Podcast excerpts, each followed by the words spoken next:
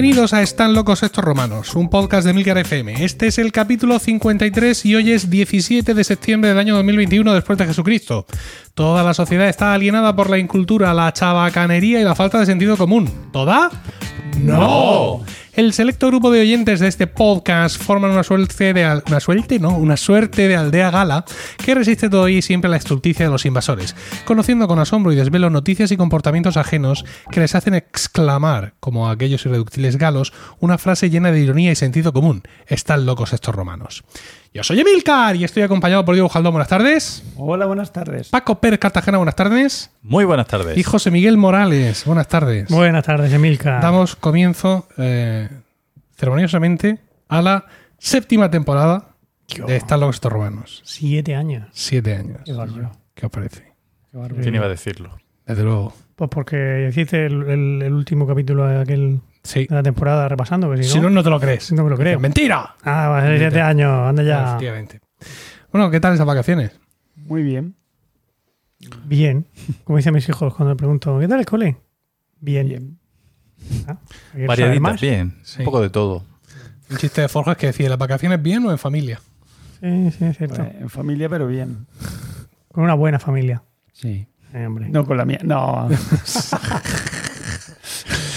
Bueno, vamos a ver qué es lo que nos ha dicho la gente. Mm, vamos a ver las reviews desde el, el último de nuestros podcasts, que fue el 3 de julio. Sí. ¿Vale? hombre. Tenemos, por supuesto, a Marcus Licos comentándonos el último episodio, ya sabéis, con su, con su habitual eh, prosa.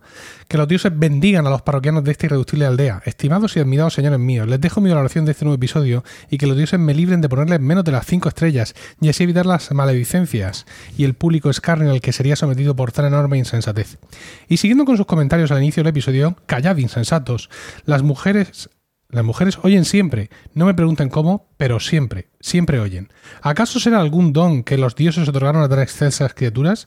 Líbreme la divina providencia de que alguna palabra mía sea contestada por una mujer con esa terrible sentencia pronunciada por ellas, ese temido hmm, suyo atentísimo Marcus Licus. Ah. Mm. No sabemos de qué habla, ¿verdad? No, ahora mismo, Ahora no mismo- no caemos. Seguro que dijimos algo de las mujeres. Sí, es posible. Y entonces, pues claro, él ha hecho, él ha escrito Ha el comentario dicho- inmediatamente y nosotros ya hemos olvidado lo que cenamos ayer. Es que- que es lo- es lo que hay. Pero muchas gracias, Marcos, en Sí. cualquier caso. Vamos a leer ahora las reseñas en Apple Podcast, ¿vale? 10 del 7, 6 del 7, bueno, ¿cuánta gente? A ver, sí, es de este.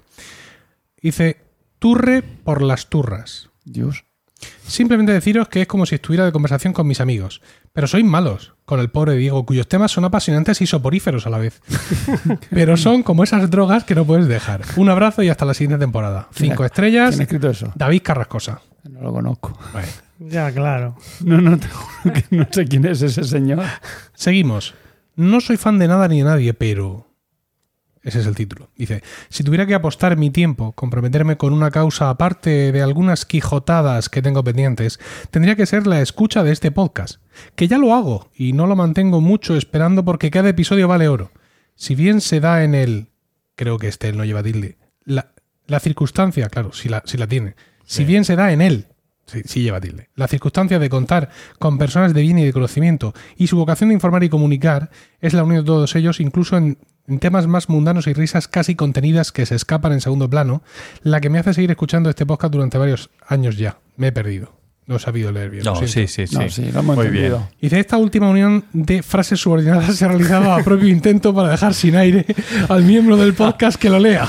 no estaba preparado. Adicionalmente, cuento con la experiencia de haber compartido charla, asiento y almuerzo con alguno de ellos. ¿Otra? Mm. Gracias y a la espera del siguiente episodio.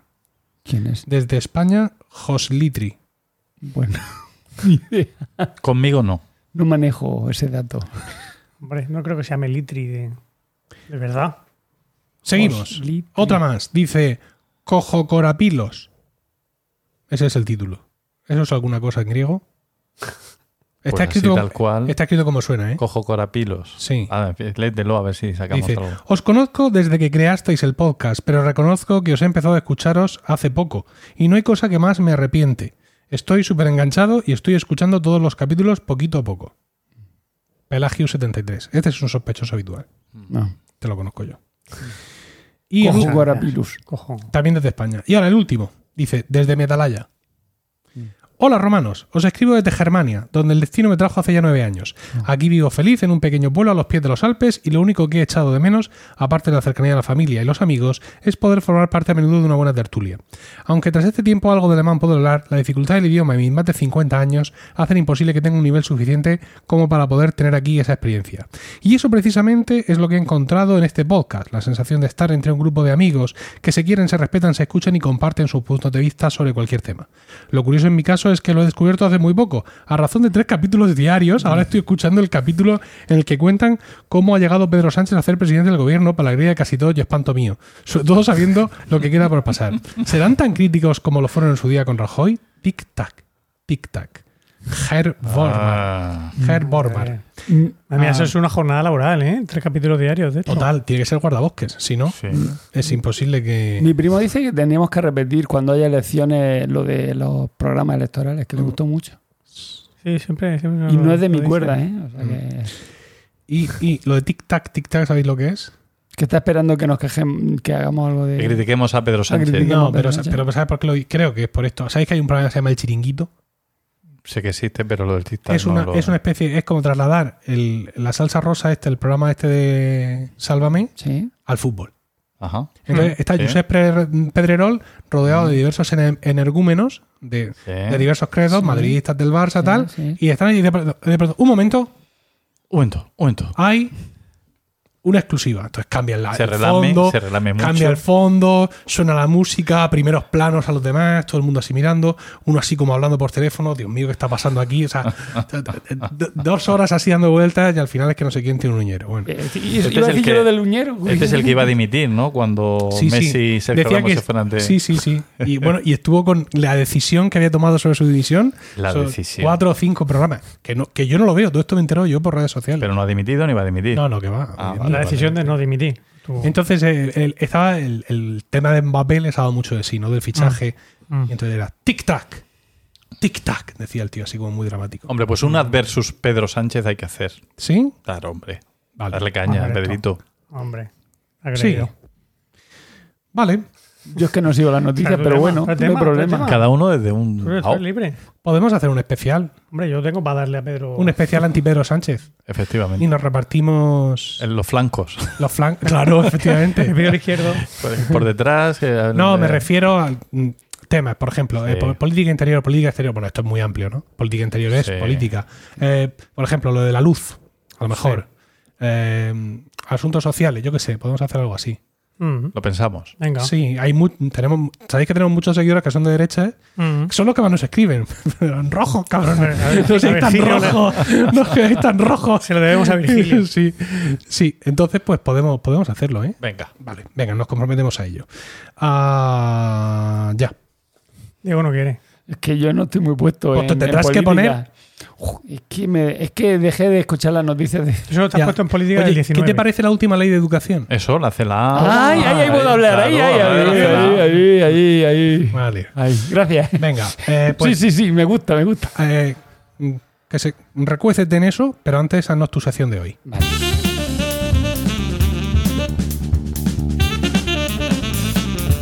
Y dinos, Diego, ¿de qué nos quieres hablar hoy? De uno de mis soporíferos temas, esos que curiosamente son como una droga. Interesantes y soporíferos. Sí, ¿no? eso, efectivamente.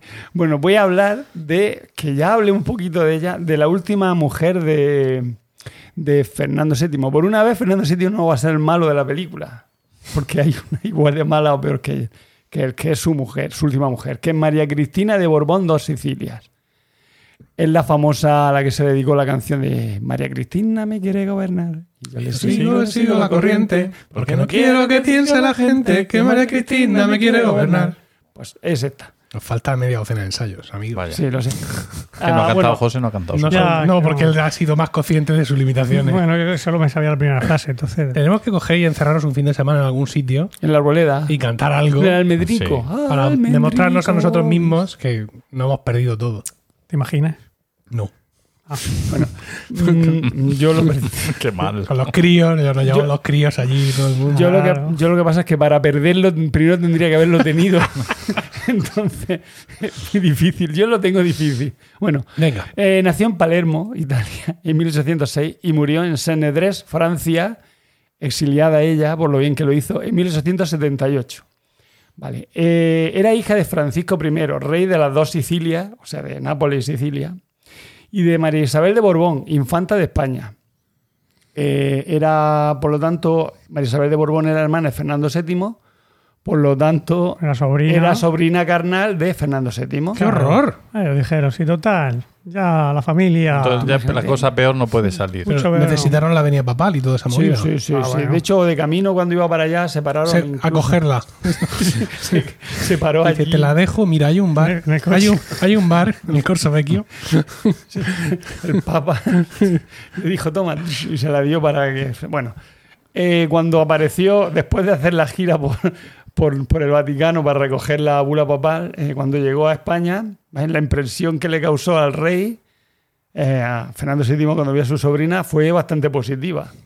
Eh, vio que era, la mujer estaba bien.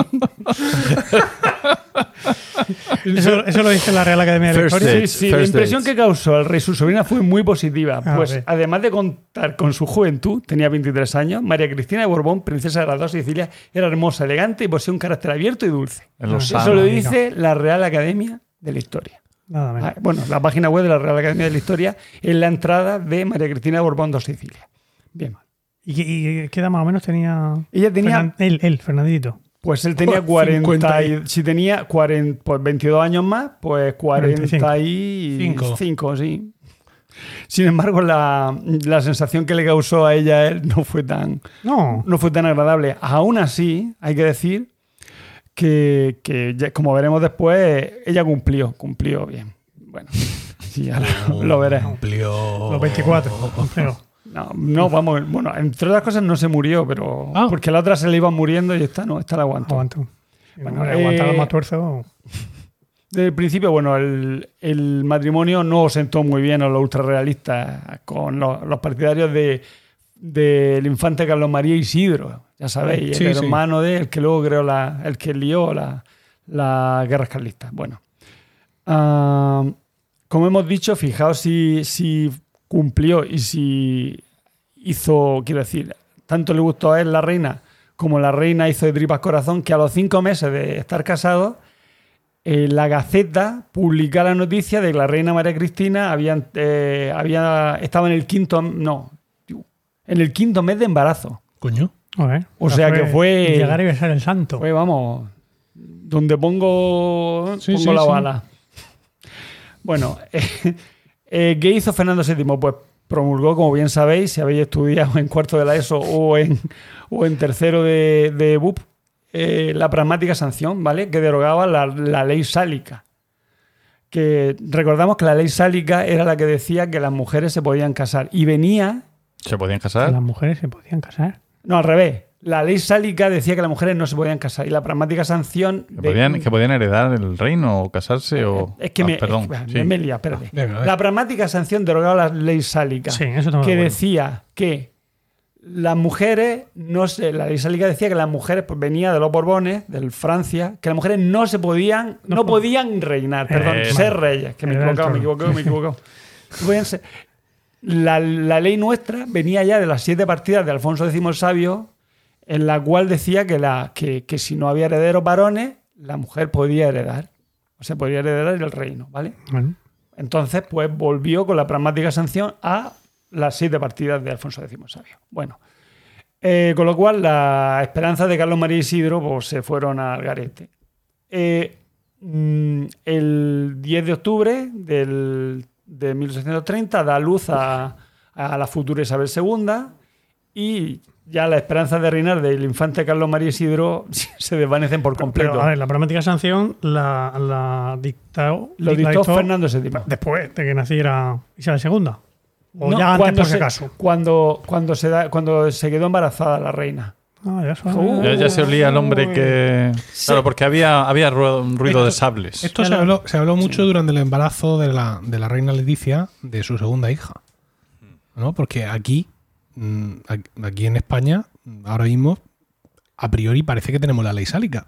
Porque Felipe es el menor de, de los hijos de Juan Carlos. Bueno, de- sí, de- de- no- Ya, pero en el caso no, el caso es que mm, lo que han cambiado ahora es que sea el mayor o la mayor el que pueda heredar. Anteriormente, si había No, no, un no. varón, Pero no lo han cambiado. No lo han cambiado todavía. No lo han cambiado todavía. La O Constitución sigue diciendo lo mismo. Sí. O sea que si hay un heredero al trono, que no va a haber porque Claro, no, porque ya no. ya llevarán cuidado ellos Sí. no- Pero que, para no liarla. pero que, pero que fíjate que se la jugaron. Bueno, ya una vez que está designada Princesa de Asturias. Sí, no, ya está, ¿no? Ya está todo. Ya está todo hecho. Ya Ah, no vale. que hacer. No sé, yo que... Pero en principio sí.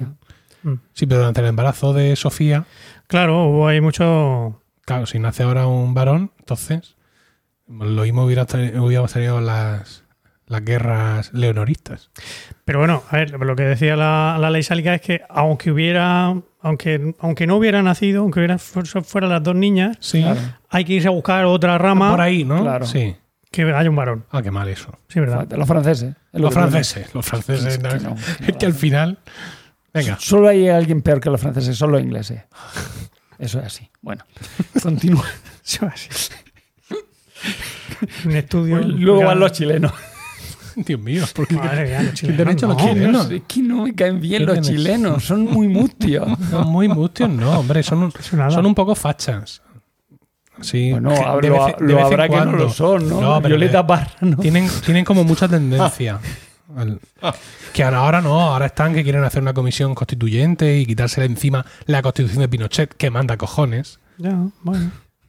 Pero les, les cuesta, les cuesta. Un abrazo al pueblo chileno.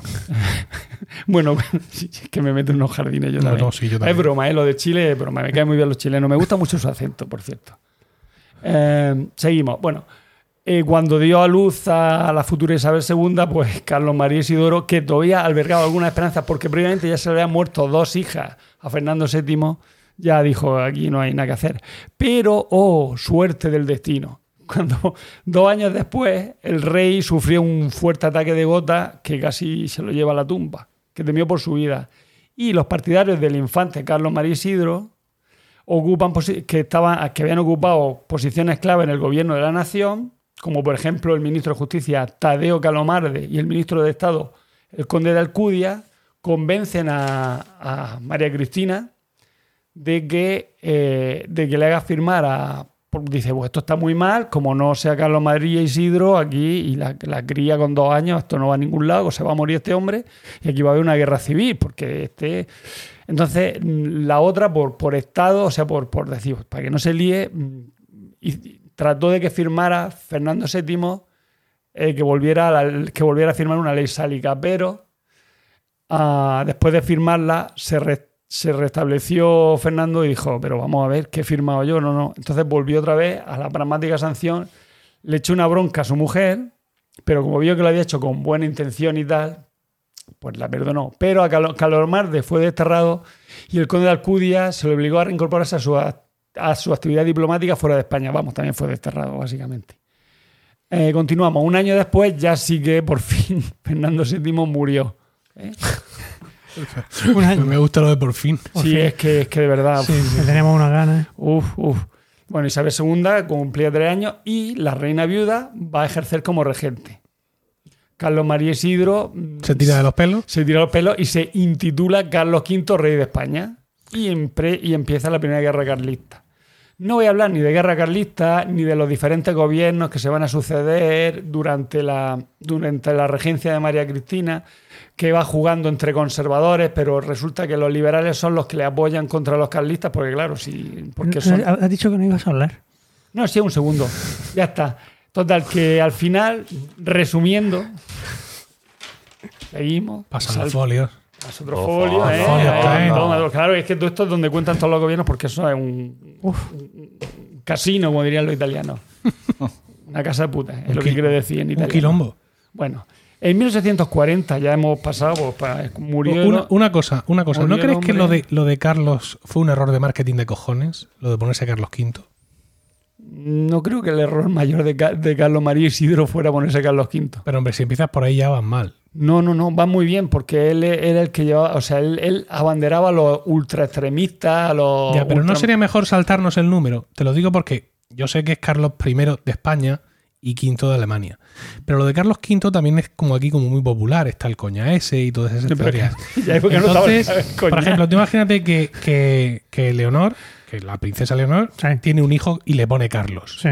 ¿no sería mejor pasar a Carlos VI directamente?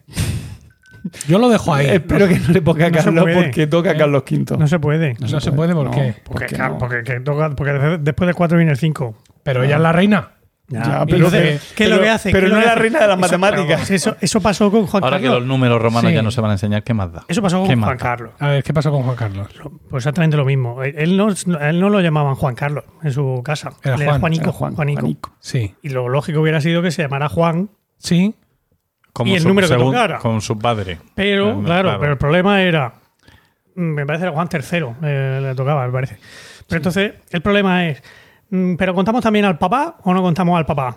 Claro. Entonces para no liarse con eso, Sí. dijeron, pues pusieron Carlos. Juan Carlos, que además acaban de elegir a un papa que le han puesto Juan Pablo, Sí. que eso queda muy Sí, que ahora mismo está como de moda, ¿no? Y tú te llamas Juan Carlos marketing. primero. marketing ahí. Claro, Bueno, pues yo. Pero eso podía haber hecho también Carlos María. Yo- Puede ser Carlos María primero. Claro. claro. Eh, amigos monárquicos, eh, yo mm, os llamo, os llamo a, intentar tocar este tema, ¿no? O sea, a- A las filas carlistas. Sí, ¿no? Que, que tachemos y, a ver, por ejemplo, eh, ya sabéis que Apple tiene, tenía iPhone 6, iPhone 6S, ¿no? iPhone 10, iPhone 10S. Y todos teníamos muy claros que no iba a haber un iPhone 11S. Vamos. Mm. Por el 11 de septiembre, la Torre Gemela. Mm. Pues nosotros hacemos lo mismo. Oiga, mire, esto de Carlos V es que Sí. mm, Carlos I se llamaba Carlos V en otro sitio y esto es una movida. Y lo podemos quitar. Claro, modernizar, modernizar también eso. Que del 4 se pasa al 6. Sí. Bien, bien pensado, bien pensado.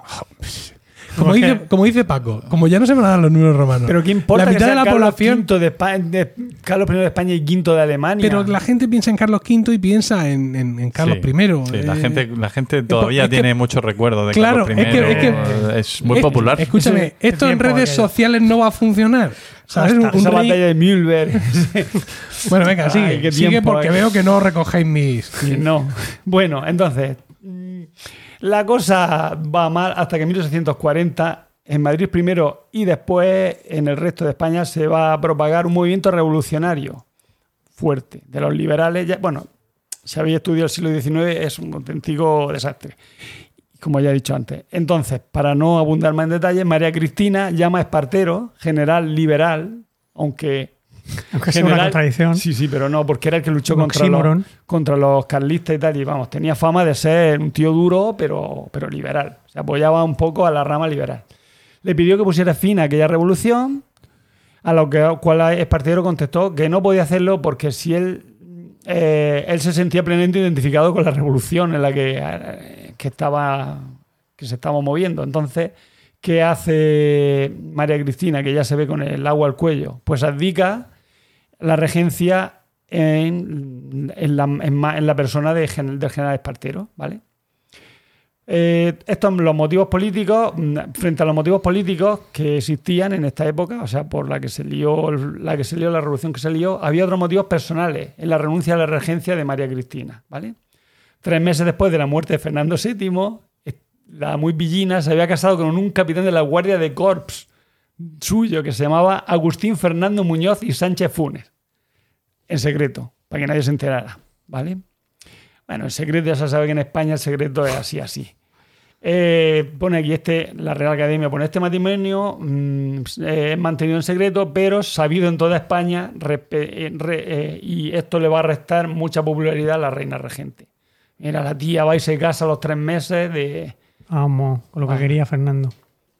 Bueno, del matrimonio morganático, de este matrimonio morganático vinieron aquellos lodos. Porque, bueno, nacieron ocho hijos, de los cuales cinco lo hicieron. ¡Cojones! Sí, tuvo ocho era muy fértil la mujer. No, no, Te recuerdo luego. que la noche de boda con, con Fernando VII, que todos recordamos el miembro viril que tenía, que Sí, tenía sí, forma, forma de no sé qué. de bastón. Sí. O sea, gordo en la punta y fino en el, en el resto. En la base, sí. Pues, Yo no lo recordaba, pero gracias. No, es que lo, es que lo comenté en otro. Sí, Hay otro sí. podcast donde hablo de, Sí, El sí. miembro viril. de de las relaciones sexuales de Fernando VII con la reina. Hemos grabado cada cosa realmente. Sí, sí. Bueno, eh, tuvo ocho hijos, de los cuales cinco nacieron en España mientras la reina fue regente. ¿vale? María Amparo, María de los Milagros, Agustín, Fernando, María. No hace falta María que digas todos los nombres, venga. Que molan los nombres. Eh, bueno, este, los nacimientos hicieron muy difícil la situación de la reina gobernadora, que debía ocultar a los ojos de la corte y de todo el país su embarazo y parto sin lograrlo, obviamente. Claro. Estás preñada, No, como Y disimula. que luego uno o dos, pues te apañas. Ya, pero ocho embarazos, ya dices tú, a tomar por el culo. Bueno, el caso es que mm, los otros tres hijos, Juan María, bueno, no lo digo los nombres, venga, nacieron ya en París en el exilio, después de haber tenido que abandonar la regencia. Eh, En el exilio, María Cristina creó un gabinete permanente que se dedicó a desestabilizar los gobiernos y fue una fábrica de golpes de Estado. ¡Ah, O qué sea, que la bonito! tía ¡Qué bonito! muy resentida. Y veremos a ver con qué consigue, o sea, el dinero para pagar a todos estos Es el- psicofantes del ampulato, como decía una grabación que me pasó Ja- Jaime Brusteña. Ah, sí, sí, aquella de Remamahuevos. comunistoides. Es el antecedente de la CIA, esto. Bueno, eh, eh, ella, bueno, eh, el- el, mm, presentó un plan de sublevación militar, ¿no? Que proponía eh, que, empe- que empezaría en las provincias Vasca y Navarra, raptaría en Madrid a las reales niñas, o sea, al- a, a Isabel II, a María Luisa, que era la otra hija de, de- de- de Fernando, María Cristina, sí. María Cristina de Fernando, y al regente, a Espartero. Y volvería, y volvería a proclamar la regencia de la reina María Cristina. Ese fue lo que ella tenía en su, Qué planazo. en su, en su mente. ¿Qué puede salir mal? Pero la conspiración fue abortada. No funcionó la cosa. No puedo creer. Ah, encima, el pronunciamiento incruento de Torrejón de Ardós de 1843 puso, la, puso fin a la regencia del duque de la Victoria, o sea, de Espartero, que es como el, el título que le dieron a, a- a Espartero, duque de la Victoria, ¿vale? Los moderados, con el general Narváez a la cabeza, van a llegar de nuevo al poder y van a proclamar por fin reina de España Isabel II con 13 años, adelantándose 5 años a la mayoría de edad. Vamos, la pusieron Narváez y dijo, venga, esto está que esto es un jaleo, venga, tú reina ya, venga, tira, calienta que va a salir. En fin. Em, claro, eh, Isabel II cuando llega al, al poder, pues legitima el matrimonio clandestino de Fernando Muñoz a los ocho hijos que dejan de tener, que dejan de ser bastardos, sino que ya son legales, y por fin María Cristina vuelve a España, puede, puede exhibirse en público con el hombre al que verdaderamente amó durante 40 años, y su hija, la reina Isabel II, le va a otorgar a este señor, a, a este sinvergüenza, porque vamos, es que es un sinvergüenza, a Fernando Muñoz, le otorga el título de duque de Riansares, con grandeza de España, y le ascendió teniente general de los ejércitos reales, de guardia de corps a teniente general. No sé si era capitán o guardia, bueno, lo que sé. Le condecora con el toisón de oro y con la gran cruz de Carlos III. Uy, qué A tope, Qué disparate. a tope. Eso, Lo maxeó. Eso esto no- esto eso es no- vocabulario de los niños de hoy, ¿no? Cuando tienen personajitos en los videojuegos y le, le compran muchas cosas, lo maxean. Los Max sean. Sí, sí, Sí. sí. Esto lo dicen los youtubers y luego los niños lo aprenden. Ah. Claro. Qué bien. Yo le llamaba nepotismo a eso, pero Ya, bueno, pues corrupción, lo- prevaricación. No sé si cohecho, es que como no entiendo de eso, pero, pero muchas No, co- cosas. cohecho es corromper con dádivas o a un funcionario. Ah, La Entonces, preva- prevaricación. es cuando un es- funcionario actúa sabiendas en contra de la ley. Pues eso, porque le da ahí todo. No, pero el cohecho es cuando, cuando aceptas un soborno. Sí. El, el Ah, delito vale, de- pues aquí no, aquí no, no había cohecho, no. Bueno. Eh, María Cristina ejerció una gran influencia sobre su hija Isabel II, como es normal, como son todas las madres, e intervino directamente en muchos temas políticos eh, durante la década moderada de Narváez, ¿vale? Temas que no eran de su competencia, sino de la hija, que era la reina constitucional de España. O sea, mete ahí baza, tu hija, tú lo que tienes que hacer es hacer no sé qué. Una, esta constitución no me gusta, no me gusta para ti. Y la otra pues, se la tragaba. Am, con su primo, ah, bueno, encima, sí, sí, qué, cabeza. Encima va y le, busca, le busca novio, le busca rey, con la suerte de todos los candidatos que había, porque digamos que tenía como un- una... Están vetados, por ejemplo, eh, bueno, había una serie, Francia e Inglaterra vetaba a candidatos. Este no porque es muy francés, este no porque es muy inglés, este no porque es muy alemán. En vetaba. Entonces, de los que le quedaron, eligió el peor. O sea, ya eso ya era la zurrapa, lo que sobraba, ¿no? Pues de la zurrapa, ya la ez fecal, lo peor. Que fue eh, Francisco de Asís. Francisco de Asís era. Espérate, no, ese era el, el padre. Espérate, no, sí, mierda. Si es que yo como lo conozco como Franciqui- Franciquita la pastelera. Claro. Pues, espérate, a ver, ¿cómo se llamaba este hombre? Sí, no, el Francisco de Asís. ¿Es era- Francisco de Asís también? Francisco de Asís de Borbón, sí, Sí, efectivamente. claro, sí, sí. Paquita la pastelera. ¿Por qué? Porque cuando lo vio, vio que tenía, él llevaba más puntillas que, que la propia Isabel II y se fue, pilló una rabieta de Isabel y se fue a su cama a llorar porque decía, esto, ¿por ¿qué me han traído aquí? Am, el caso es que con Isabel II no fue, eh, Victor- eh, María Cristina no fue, no fue buena madre en el aspecto emocional. No la va a educar para ser una reina. Algo lógico. Algo lógico cuando su propia madre, o sea, la abuela de Isabel II, renegaba de las mujeres cultas. Decía, una mujer culta no está bien. Tiene que ser inculta. Y, y ya, bueno, y el tema del casamiento, como ya hemos visto, Francisco de Asís era conocido como, como hemos dicho, Paquita la pastelera. Esto, o sea, el que Francisco de Asís fuera un poco Gaylord, tuvo dos consecuencias. La desafección del reino, ¿vale? Acerca de, o sea, al, rey consorte y a Isabel II. Y, que la, promiscuidad de Isabel II. Se, cepillaba todo lo que se movía. De hecho, cuando vino el Papa, o cuando fue a ver el Papa, o el nuncio papal, no fue el nuncio papal. No, vio, no, no, no, vino el Papa a España. Y el nuncio papal le dijo a Pío IX, o sea, Pío IX, le dijo, es muy puta, pero es muy pía. No, mira. O sea que, cosa. Con el nuncio, qué, qué fino, qué, qué- la, la- la fina diplomacia vaticana, ya las mansas por las que topa. Era lo que hubiera dicho, lo que ha dicho Emilio. Esta, esta chica no vale, pero nos vale. ¿no? Efectivamente. Es un poco. bueno, ¿Ves? Eso me, Eh, me parece más nunciable lo que has dicho tú. Es que yo siempre he tenido un perfil. Ya te digo. Bueno en fin, al, al final eh, el reino de Isabel II acaba en 1845 y, y claro, María Cristina va a ser puesta en la frontera con toda la garantía de seguridad en 1854. ¿He dicho 1854 antes? No, bueno, pues, bueno, que en 1854 la acecha, ¿vale? Ella se va a Madrid, con de Madrid se va con destino a Portugal y se le anula la pensión de reina madre que tenía, como normal, y son confiscados todos sus bienes. Al final se van a instalar en Francia. Bien. Con- ya queda poco, ya queda poco. Esto está, esto está que arde. Espérate que no, que quede la vuelta por aquí. Ajá. ¿Dónde era donde seguía en el folio? Ah, vale. me, me he saltado un trozo. Bueno, hay que ver. Vamos a hacer una subasta benéfica de tus guiones. Tienes que regalarle un iPad a este Bueno, muchacho. no, si- oye, pues no estaría mal. si me regalan un iPad, vengo siempre con el iPad ahí preparado. Digo, el iPad y los folios al lado. No, los folios no, ya lo escribo en el iPad. A lo que iba. Bueno, es que me lo san- Mm, Cuando la echan ya por fin de, de- de España es porque había hecho una serie de desmanes. Eh, no, sé si, no sé si hay algún paralelismo. la- las vidas paralelas de Plutarco se pueden poner aquí un poco o no. No, porque Fernando Muñoz no, no es la reina Sofía. Pero vamos a ver que, en fin, ahí hay un, no lo sé. Solo podemos comprar cosas que son distintas. Juzguen ustedes, efectivamente, juzguen ustedes. Vamos a ver, Fernando Muñoz, recordamos el guardia corp, fue, un verde- fue el, el verdadero culpable ah, de la desafección que tenía el pueblo hacia Isabel II y hacia María Cristina, ¿vale? ¿Por qué? Pues porque su tenía desmedida ambición económica, quería ganarlo todo, quería trincar de todo.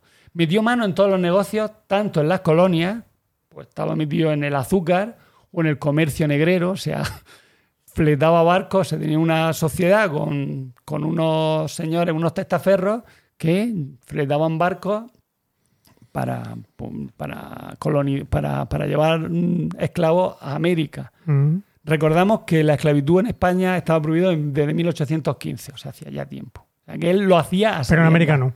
No, en España En la, americana en la también. España americana. O sea que, de hecho, se independizan los, los, los, espa- los americanos, o sea, se independizan por el veintitantos. Pero bueno, llevaría. sea, ya la llevaría estaba antes. Pero a lo mejor. no- Sí, la llevaban a Estados, a Estados Unidos, Unidos, eh, claro. mm, sí, a otros sitios. Comercio. Comercio es lo que tiene aquí. ¿Cómo era? Es el mercado Es el amigo. mercado amigo, eso iba a decirte. Bueno, los hilos de la especulación financiera en torno a Isabel II tenían, bueno, o sea, estaban agarrados por la reina gobern- gobernadora, o sea, por, por María Cristina y, como hemos dicho, y por Fernando Muñoz. Eh, también a distancia, a escasa distancia, estaban mm, dentro de esa corrupción, dentro de ese poner el cazo, estaba el marqués de Salamanca, conocido porque, porque el que hizo el ensanche aquel, el Marqués de Salamanca. El barrio de Salamanca. El barrio de Salamanca, efectivamente. Y una corte de nobles aburguesados, burgueses ennoblecidos, o sea, tanto monta, monta tanto, que hicieron de los corros políticos financieros su particular modum vivendi. Hay que recordar que el reinado de Isabel II, mm, se o sea, el gobierno de Isabel II, una de las palabras que lo definía eran las camarillas, que eran los grupos de. Como ella no tenía ni zorra idea de. ni puñetera idea de, de- de- de gobernar, pues se dejaba guiar por las camarillas. Pues dentro de las camarillas ahí trincaba hasta, hasta, pues, hasta, el, hasta el gato. Los lobbies. Había una pirámide de ambiciones económicas, ¿vale? Desde la base municipal que culminaba en la propia Isabel II. La soberana manejaba, manejada, como he dicho, por sucesivas camarillas, eh, a veces capitaneadas las camarillas por su propia madre, o bien por el favorito de turno, o sea, el amante de turno. ¿vale? Eh, hacían, pues ella hacía lo que le, le mandaban. Y Ella también trincaría algo. Sí, sí, sí. Era la cabeza de hecho visible de un amiguismo que acabó, que al final acabó atrapando, que al final acabó con la revolución famosa, gloriosa. La revolución gloriosa. Bueno, eh, vamos a ver la caja B de aquí de, de- de María Cristina. Tras el derrocamiento de la monarquía borbónica en 1868, o sea, cuando ya por fin triunfa la revolución gloriosa, con el Amadeo Saboya se va, tal, y llega la Primera República, pocas semanas después, mm, hay que ver que se reveló que pocas semanas después de la muerte de Fernando VII, se destinó, la reina María Cristina había dado orden de destinar un bolsillo secreto con fuertes cantidades de dinero. Un bolsillo, por si acaso, para que la reina, para que Isabel II, cuando fuera mayor, no pasara penuria. ¿vale? Sí. Entonces, entre 1833 y 1840 ascendieron ese bolsillo secreto algo más de 30 millones de reales, una absoluta fortuna para la época. Solo la soberana tenía acceso a ese bolsillo. La soberana, bueno, que, que era Isabel II, pero en este caso no, sino que era la madre, porque todavía era pequeña. Además, mm, Isabel II tuvo la herencia de casi 27 millones de reales. pa- bueno, perdón, Isabel II no. Eh, Vale. María Cristina tuvo la herencia de casi 27 millones de reales, ¿vale? Y poco más de 50 millones para cada una de las hijas. 56 millones para Isabel II y 56 para María Luisa, que era la otra, la infanta. Bueno, el total de bienes representaba una suma suficiente como para vivir, digamos, de manera Bien. desahogada, ¿no? Mm. Ir de restaurante todos los días. Pero parece que no fue bastante para satisfacer las ambiciones de aquí de María Cristina. En- cuando en 1840 Espartero llegó a la regencia, ¿vale? Y ocupó, obtuvo la custodia de Isabel II, el nuevo intendente del patrimonio, o sea, el jefe del tesoro de Espartero, que se llama Martín de los Heros, pidió acceder al bolsillo secreto y se dio cuenta que estaba prácticamente vacío. Cuando le preguntó, ¿qué ha pasado? ¿Qué ha pasado? Pues le interrogaron a Manuel Gavi- Gaviria, que era antecesor en el cargo, dijo, yo no voy a dar ninguna explicación de esto, yo- no me consta. Eh, Gaviria, de hecho, escribió a Muñoz, al, nuevo marido de, María Cristina, para prevenirle, oye, que mira, que van a por ti. Eh, las cuentas de los gastos realizados por los fondos del bolsillo no debían presentarse nunca públicamente. Tú nunca digas que has sacado de aquí perra, ¿eh? porque si no, no la cargamos. Estos fondos se utilizaban, pues, como hemos dicho, para financiar golpes de Estado. Y en 1846, con los fondos, se trató de restaurar la monarquía en Ecuador, Perú y Bolivia, en la figura del hijo de, de, de- de Agustín Muñoz, que era también Agustinito, Agustín Muñoz Borbón, que querían que fuera eh, coronado emperador del Reino Unido de los Andes. Por supuesto, Ah, huevo. por supuesto, los, los- los peruanos, ecuatorianos y bolivianos, O sea, lo corrieron, lo corrieron a gorrazos. entre, mastica- entre masticar de coca y masticar de coca, se, se echaron a reír, anda, tira por ahí. Lo corrieron a gorrazos por los Andes. Efectivamente. Bueno, eh, tampoco son- es conocido el paradero de las joyas de la corona de real, ¿vale? Martín de los Heros había encontrado 700 estuches vacíos, 78 Madre. 78 millones de reales, ¿vale? Y se sospechaba que habían sido subastados en Londres y París estos- estas joyas de la corona, ¿vale? Se interrogó por... Una vez más, franceses e ingleses. Claro, Sí, culpa de ellos, sí, claro. totalmente. Se va a interrogar por vía judicial a María Cristina sobre todo ello, ¿vale? Pero ella no jugó oportuno responder. Dice que, bueno, llegado el momento ya lo ya contaré yo de dónde, dónde hemos sacado lo de los estuches. Mi o sea, verdad. dónde- mi verdad, efectivamente. A partir del 46, el nombre de Muñoz estaba asociado, como os he dicho, cuando ya se empieza a destapar la trama, a la mayoría de las grandes empresas de obras públicas españolas. Manipuló concesiones. ¿A las Por eléctricas? Ah, La eléctrica no, pero la canalización del río Manzanares y del Ebro sí. Y la infraestructura del puerto de Valencia también. Y la explotación de salinas y la extracción de carbón y del trazado del fer- ferroviario. Será el más listo de todos, con diferencia. recordamos que en aquella época empezaba la revolución industrial en España. Lenta y tardía, pero empezaba. Y claro, él dijo, ahora la mía. Aquí, puso- aquí hay que meter el aquí, cazo. aquí hay que meter el cazo. A medida que aumentaba la fortuna personal, crecía el descrédito de la reina goberna- gobernadora. Normal. Total, que ¿cómo vamos a salvar la corona? Pues la prensa extranjera, especialmente el diario británico The Times, se suma a las críticas de corrupción de la monarquía y la respuesta del gobierno, moderado en aquella época, el 46 todavía era moderado, dos meses después fue prohibir la entrada del rotativo londinense en España. Oh, muy bien. ¿Cuántos cojones? No se puede silenciar la prensa, pero claro, no sé, al final se pudo silenciar la prensa clandestina y, lo- y un montón de libelos de toda clase circularon por toda la península. Realmente, bah, mentira, vamos, qué va. Isabel II entonces vuelve a, decide otra vez llamar a Espartero para ver si lo, la salva de- del aprieto, que entonces todo- estaba el hombre ya retirado, ya más viejo que la ¿Qué tana. te iba a decir? El viejo general no va a rechazar el cargo, pero pone, una, pone unas condiciones. Siempre que se acepten tres condiciones, que son convocar cortes constituyentes, o sea, que se vuelva a hacer una constitución, ¿vale? Que es lo que quiere decir convocar cortes constituyentes, que se crea una nueva constitución.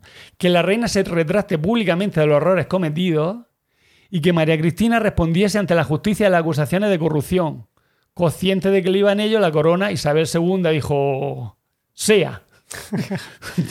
que se joda mi madre. Mami, oye, una cosa. Poco después se encarga una comisión para investigar las implicaciones de María Cristina, como si hubiera que investigar mucho. En la contrata de la obra del Puerto de Valencia que hemos dicho a través de Nazario Carriquiri, su hombre de confianza, cifrada en 11 millones de reales, en la obra de ferrocarril de Langreo, en la canalización del Ebro, de la que ya hemos hablado antes, empresa en la que el propio Fernando Muñoz era titular de 200, digo, 2.248 acciones, y en otros asuntos, como el abastecimiento del carbón para Filipinas, también María Cristina era el capo de una trama ilegal de captura y transporte y venta de personas. Pero bueno, El comercio de. Bueno, lo que viene siendo el comercio de esclavos, ¿vale? Eh, al final, ¿en qué acabó el, eh, el juicio? Pues el juicio, bueno, cogió a tres grandes juristas, ¿vale? Entre, puedo decir el nombre, Manuel Cortina, presidente de la Real Academia de Jurisprudencia, estaba entre ellos, eh, y emitió la siguiente, el siguiente veredicto, que exoneraba a la reina madre de cualquier responsabilidad en las operaciones, eh, que en todo caso era atribuible a su esposo y a las sociedades en las que él participaba. Vamos, le hicieron un urdangarín Ay, claramente. Bueno, y por último, ya para acabar, vamos a ver dónde murió, esta- cómo murió esta mujer, dónde murió. La reina María Cristina murió en 1878, ¿eh? a los 72 años de edad, en la ciudad francesa de Saint-Adresse, y sus restos fueron trasladados a España por haber dado descendencia a la corona. Y claro, está enterrada ¿vale? en una En urna Escorial. funeraria, efectivamente, al lado de Fernando VII en el Escorial. Madre mía. Sí, señor. Y con de esto- cada casa. Bueno, Ahí de está, esa ahí casa está. concretamente. Ahí está. Pues, y con esto ya acabó. muy bien. tremendo. Madre mía, María Cristina. Cualquier relación con la realidad actual Es pura coincidencia. coincidencia. Es los Borbones. Muy bien. En fin. Vamos a seguir con José Miguel.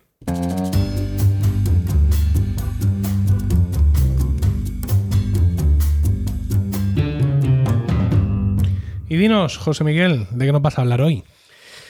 Pues hoy os quiero hablar de una película muy antigua, casi cuando yo, de la época en que yo nací, allá por el 77, yo nací, pero esta es de 78, la película estrenaron, que es La vida de Brian, una película Me suena, me famosa suena. película Sí. de los Monty Python, que bueno, en fin, mm, supongo que la habéis visto todos, tampoco tengo que contar aquí mucho, pero bueno, el, sabéis que el protagonista es Brian, Brian, Cohen, sí. Brian Cohen, Es que no sabemos hasta los, hasta, hasta los diálogos de Sí, memoria. sí, sí, sí, no voy a contar aquí la. puede ser, el apellido ya, quiero Claro, decir. Cohen, es que la cosa... Bueno, es que era muy importante que, que Lo fuera, mejor es el nombre. Que fuera muy judío. que fuera muy judío, pero que no fuera Jesucristo, ¿no? Sí, Eso claro. quedaba- porque la, la idea original de, de los Monty Python era hacer algo, después de haber hecho eh, la de los caballeros de la tabla Cuadrada. cuadrada, metiéndose con la leyenda artúrica, pues fueron a. venga, ahora vamos a, a tirar otro mito, y vamos a. Bueno, mitos, perdón. Vamos a meternos con el, con el, con Jesucristo. Pero viendo los problemas legales que eso les podía conllevar, dijeron no. Con Jesucristo no. Y además se dieron cuenta de que Jesucristo en realidad era un buen tipo. Lo dicen ellos en, en su- en- en entrevistas posteriores. Y que en realidad tampoco tenía nada de gracioso. No, no- no- no resultaba muy graciosa su figura. Entonces, pues para meterse con todo este tema, decidieron colocar esta figura de, de Brian. Eh, tu- Estuvieron jugando Al con la vecino, idea. ¿no? Estuvieron jugando con la idea de hacer un, un decimotercer eh, discípulo. Apóstol. apóstol, Sí. pero tampoco, tampoco funcionó. Y al final, pues eso, se inventaron a este señor que nacía el mismo día que Jesucristo en un establo justo al ladito de donde estaba naciendo Jesús, que de hecho, pues como sabéis todos, que no puedo, que me acuerdo de la, La de escena, la mago. escena de ¡Ah! cuando le empuja al El rey le pone la mano así en la cara y le empuja la otra para atrás. La mirra, uy, no, no, es un bicho, es un bicho, el bálsamo, es un bicho. el bálsamo. Así es que ha inventado la fiera. Ahora vamos a estar aquí soltando rollos. Eso quiero, eso quiero, por favor. adelante, adelante. Pues eso, eh, lo- pero la no, Claro, los Reyes Magos van a llevarle los regalos, se equivocan y se los llevan a, a, a Brian. Y, pero- y la madre de, de Brian, pues claro, se, se quiere quedar con el oro, pero lo, del- lo de la mirra no sabe lo que es. Le dicen que es un bálsamo. Y dice, eso es el bálsamo, que eso es un, es un monstruo, ¿no? Es un bicho, es un bicho. Y, y, bueno, al final se lo queda, pero eh, al poco rato vuelven los Reyes Magos a llevárselo todo porque no era para él, sino que era para Jesús. ¿eh? Desde, pues, eh, desde el primer minuto de la película queda claro que Brian no es Jesús. ¿no? Y esto le salvó de muchas de, de muchos frentes judiciales. Eh, bueno, eh, Brian pues mm, crece siendo mm, resistiéndose a la ocupación romana, incluso cuando se entera de que en realidad su padre Ya. es un centurión romano, que se llamaba Eh, ese era Digus Vicus. No, magnífico. No, no. ese era, espérate, no. Ay, no me acuerdo. ¿Cómo se llamaba? No lo sé. No me acuerdo. No me acuerdo. Traviesus, Ah, Travieso Maximus. Traviesus Maximus. Eh, Es verdad. ¿Cuál es el nombre original? ¿Te lo sabes? Es- Lo sé, lo sé, luego, luego, luego, luego, luego lo comentaba. Eh, bueno, el- en, el, en el guion original se llamaba Nortius, Nortius, Nortius Maximus, de Naughty. Ah, Naughty. travieso. Naughty. O sea que en realidad la- aquí la, la traducción sí es bastante, bastante mm, fiel. Acertada. Sí. Eh, entonces, eso, que, que se supone que, que violó a la madre de Brian. De hecho, hay un momento en que le pregunta Bueno, al principio madre- sí. Exactamente. Al principio sí. Perdón, ¿eh? No, no, no, No, no, sí, que lo hace para eso. Me encanta, para- me encanta, me encanta.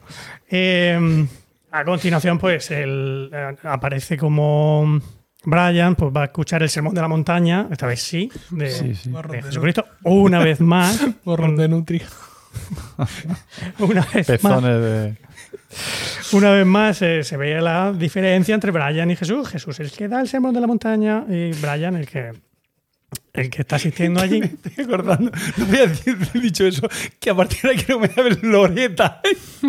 ¿Cómo que? Quiero que me llamen Loreta. Ah. Pero Espera, Y quiero tener- Era trans, era trans. Espera, espera, luego ya, ya llegaremos a eso. Sí. Aquí lo de los bienaventurados, los, mans, los gansos. Los gansos. ¿Lo han dicho los gansos? Los gansos. ¿Alguien tiene un ganso? Que en realidad en el, en el, en el original dice bienaventurados los eh, meek. Meek, que debe ser algo así como manso también. Pero que lo que entiende el, el- el oyente es los Greek, lo, lo griego, griego. o el griego. Bienaventurado el, el griego. Y dice, alguien ha pillado el nombre del griego porque parece que va a heredar la tierra. Claro, o sea, saber quién era el, el que iba a heredar la tierra, ese señor. Bueno, el caso es que allí conoce a una activista del Frente Popular de Judea que se llama. Judith. Judith. Judith. Judith, de la cual se enamora perdidamente. Ahí es donde, bueno, ya empieza, como se enamora de ella, pues se mete en el, en el tema este, eh, viene toda esa genial crítica a los movimientos, especialmente de izquierdas, ¿eh? Virgilio, ¿eh? nos metemos con la gente de izquierdas también, de, de las distintas facciones, que al final todos quieren lo mismo, pero no se ponen de acuerdo, se pelean entre ellos, todos disidentes, etcétera, ¿no? Frente Popular de Judea, Frente, Frente Judaico Popular. Frente Judaico Popular. Unión Popular. Disidente. Y te pensaba que éramos la Unión Popular y dices Frente Nacional. Frente Popular. Frente Dice, y, Popular. el- y la unión de no sé qué, dice, es aquel. Y se ve uno así. Uno solo. Y le Disidente. grita, Disidente. Ay, Bien, bien. Que ahí es donde está Brian vendiendo los morros de Nutria. morro de nutria. Y te deja de vender esos aperitivos imperialistas. Nutrias en Y Judea. él se, se esfuerza en demostrarle que él odia tanto a los romanos Hmm. como ellos. Se odian los romanos con los demás. Y Sí. entonces, para demostrarlo, pues eh, le encargan la misión de pintar en el, en el, en el muro del Palacio de Pilatos la frase de, pues eso, un, un Romans go home, ¿no? En plan, como Yankee go home, pues el... Román y de Domus, ¿no? No, claro. Él escribe en letras medianamente grandes, no, no demasiado grandes, pone Romanes eunt domus. Domus. ¿Mm? Claro. Entonces, en ese momento, cuando acaba de pintarlo, le llega un, un oficial romano por detrás le- Muy bueno. y empieza a corregir el- Yo, yo ya veo a Paco. la gramática. la gramática. qué bueno, eh. Claro, Es genial. ¿Cuántos romanos? ay, ay, ay, ay. Romani, Romani, Romani. Tirándole la oreja. Y el, sí, todo el tema del, del acusativo, ¿no? Porque, porque Sí. el- además hay una, parte que, que en, la- en el texto que he estado leyendo, repasando esto, no, no lo dicen, pero hay una parte que dice, pero, pero Domus tiene el locativo, locativo. Loca- pero no es locativo. Bueno, mm, el locativo sería domi. Bueno, es igual. Ah, O sea, es, es de dirección, acusativo de dirección. claro, bueno, pero de todas maneras, Supongo que es- eso le llaman locativo. Pues no sé, hay un momento en la, es que a lo mejor no, sé, no lo dice en el... No, sí dice locativo, me Sí, parece. me ¿Lo dice suena, verdad? me suena Sí. que sí. locativo. Pero bueno, efectivamente, al final la frase correcta es Romani ite domum en, en acusativo. Y, y le pide el, el oficial romano que la escriba 100 veces. Entonces, efectivamente, pues se repite por todo el, Oh, por todo el muro Bajo la amenaza de. de cortarle la pelota. Bueno, los cojones en la versión española y la de, de balls en, Oh, por favor. la versión. Me encanta porque cuando La acaba original. hace así, hace así con las manos, se las limpia porque se, y, y hay el cambio de guardia y de repente ve que vienen los otros y echa a correr porque, porque los, Porque, los- claro. los nuevos romanos lo han pillado pintando toda la- todo el palacio. Dejando aquello hasta arriba. Muy bueno. Bueno, gran éxito, Judith está orgullosísima de él. En fin, el caso es que pues sigue metiéndose en el, en el ajo este y deciden, ahora le mandan a hacer un... eh, participar en un complot para secuestrar a la hija de Pilatos. Ir al- por la noche al, al palacio de Pilatos intentar secuestrar a su hija para luego extorsionarlo. El caso es que allí dentro se encuentran con miembros del Frente Judaico Popular y bueno, pues empieza, em, empiezan a pelearse entre ellos. Brian eh, no hace más que intentar convencerlos de que los dos quieren exactamente lo mismo, que es que secuestrar a la hija de Pilatos para extorsionarlo después, pero no consigue convencerlos y se- es, el único superviviente de la, de la expedición. Y el caso es que esta vez sí que lo pillan, ¿no? Lo pillan el, y, pues, lo meten en una celda y al final lo presentan a, a Pilatos a la mañana siguiente. Y aquí es donde eh, pues, eh, hay una de quizá la- las escenas más famosas de la película, que es donde, donde Pilatos, que está interpretado por Michael Palin, pues eh, eh, empieza a interrogar a, a Brian. Y en este caso, pues Pilatos tiene un- una especie de ceceo, ¿no? Una, una- ¿Cómo se dice? En, en- Eso no, tiene frenillo. Frenillo. tiene frenillo, frenillo en español tiene, tiene frenillo. Tienes- eso es ahora, dis- se dice dislalia la- o disfemia. Pues ya no lo La dislalia creo que es el tartamudeo. Bueno, Ya. Bueno, y hay un, un trozo del, del- del texto que, que- que dice así, Paco, ¿me, me- puedes hacer el favor de hacer de, ¿Me le das ¿qué el pie? hacer? ¿De Pilatos o de Brian? yo, yo de Pilatos siempre. Pilatos, claramente, Los ¿no? romanos, perdón. El agua, el agua, el agua. ¡Ostras! Bien, acaba de Ha pasar. caído el agua. Ha sido sobre Apágalo, el teclado, apágalo. fundamentalmente. Apágalo. Apágalo. Apágalo. teclado, Quita, no lo juntes. quita el iPad del. Quítalo Sí, tú, Diego. sí. Quítalo tú. Eh, bueno, se acaba de caer. Cuidado, cuidado. Madre mía. Se acaba de caer un vaso de agua Estamos invocando sobre a un, todos te- los... sobre un teclado de Ah, iPad. El teclado es Logitech, o sea que resistirá perfectamente. Claro, Seguramente. si fuera de Apple, Después de, un, de una explosión nuclear, sobreviven las cucarachas y los teclados y Logitech. los teclados Logitech. Eso van a pasar de bien las cucarachas. que Ese ruido, que, ese ruido que se ha oído. Diego, no, Entonces, Diego se ha sobrevive. levantado compulsivamente para intentar salvar el teclado y por poco arrastra todo nuestro set de grabación porque lleva los auriculares puestos. Diego ya está pensando si puede heredar ese teclado, pero ya le digo que no, desde aquí. Ni lo sueñe. Habrá, una proclama a continuación a favor de los auriculares Bluetooth. Aunque ya le he dicho que no se pueden conectar a una mesa de mezclas. ¿Ya? Porque tienen su, su delay, su. Ah, Ah, claro, claro. que- Sí, pero- Bueno, si ¿se quieres leo algo. Venga. O esperamos a que Eh, Vamos a esperar a Diego. ¿no? ¿O qué? Sí, pues está haciendo una buena obra. Que Así me miro el texto. Venga, Sí. mira, solo, solo ese. ¿eh? ¿Lo quieres que lo lea en, en- en versión doblada? Sí, sí, la versión doblada, por Vale. favor.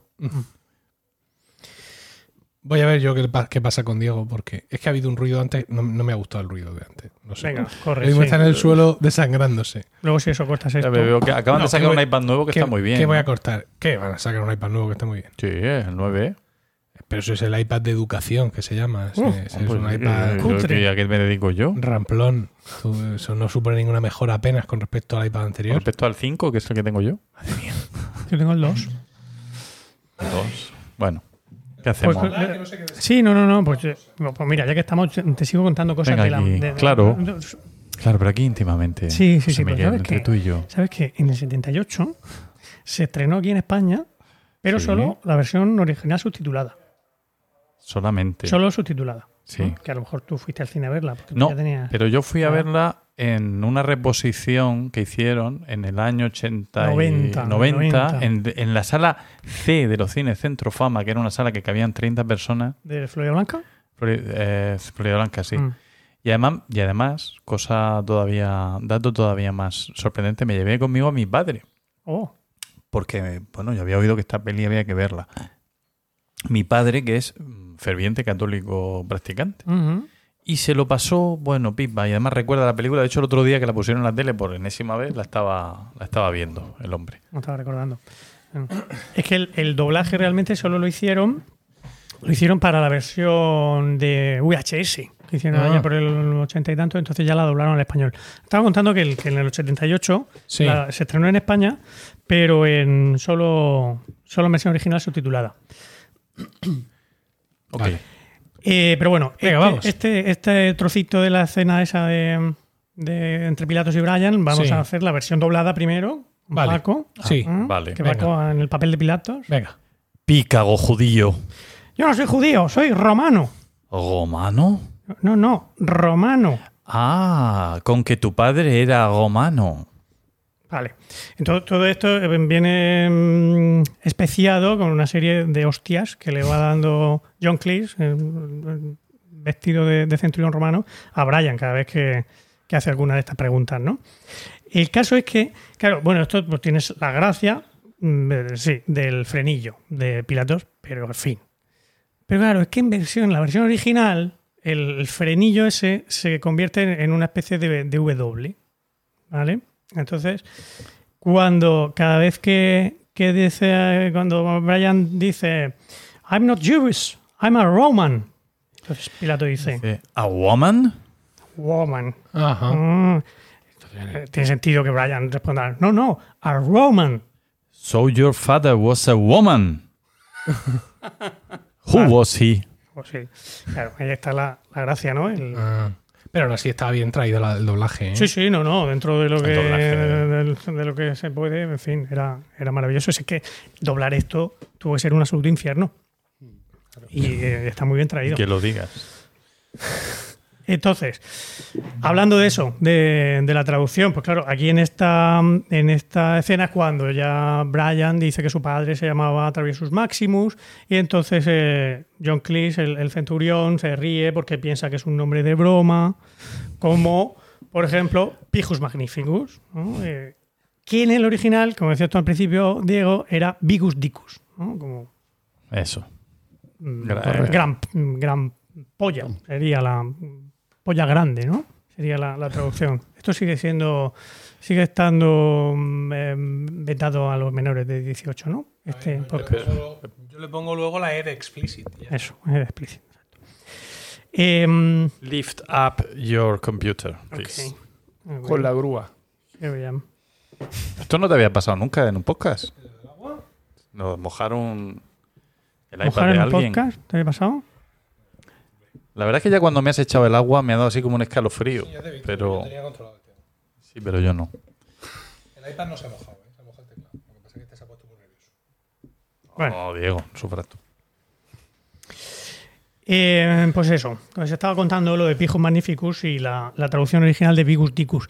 Eh, este, eh, navegando por internet, me encontré con una, un proyecto de fin de grado de una señorita de la, de la Universidad de Comillas, del, del ICADE, del, que, de- pero la, la titulación de, de traducción e interpretación, en la que hablaba sobre esto, ¿no? La traducción y el doblaje del humor, el caso especial de la vida de Brian.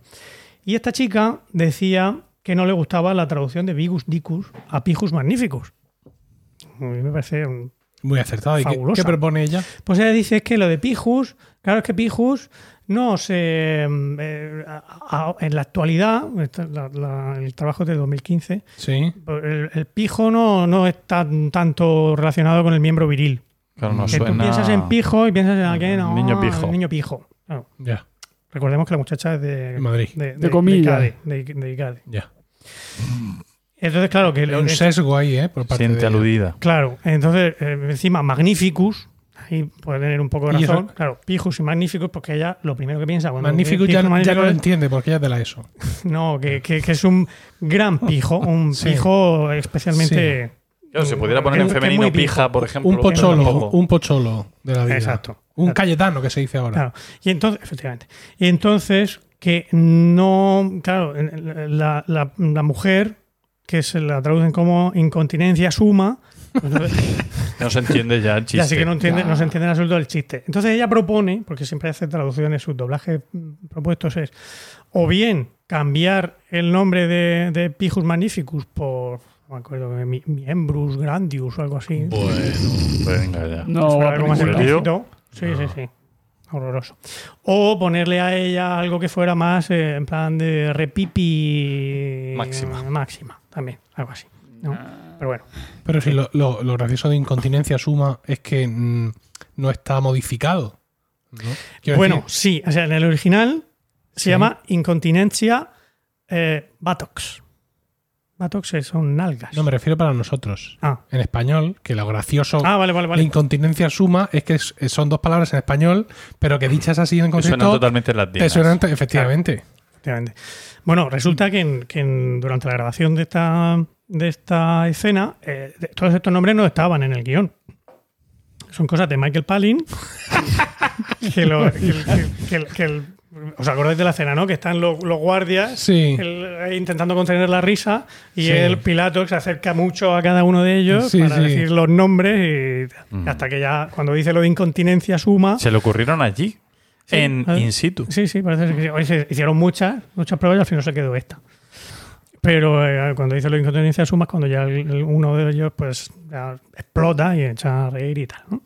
He oído, perdona, he oído, será leyenda, que les dijo, no sé si el propio Michael Palin o el que dirigiera la peli, eh, les dijo que eh, si se reían en esa escena no les pagaba.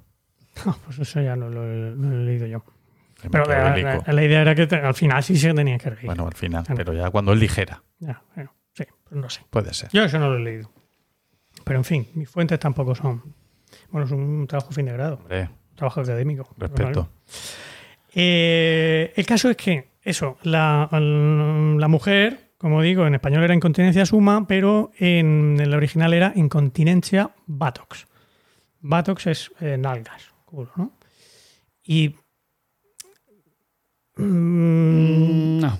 Bat, bat, boot. Escrito boot. Buttocks, sí, Boot. B-U-T-T-O-C-K-S. Sí. A ver, he leído una teoría muy loca por ahí de por qué esto es, es tan gracioso. Y es que si los junta los dos nombres, ¿no? Eh, Bigus dicus, incontinencia buttocks, viene a querer decir algo así como un gran, una gran polla en el coño y luego en el culo. ¿no? In In count. In count. in cunt, como lo tengo por aquí escrito. Holy. Biggest dick is in cunt, then into your buttocks. Toma. Dios. Es un poco rebuscado, yo creo que sencillamente pues, dijo incontinencia en buttocks para, para Somos- que fuera. Somos amigos desde hace casi 30 años. En mi vida he oído decir coño, ni polla. ¿No? ¿No? Por eso he dicho lo del explícito. Se puede decir, ¿no? Sí, eso fue ya, Ah, claro. vale, vale.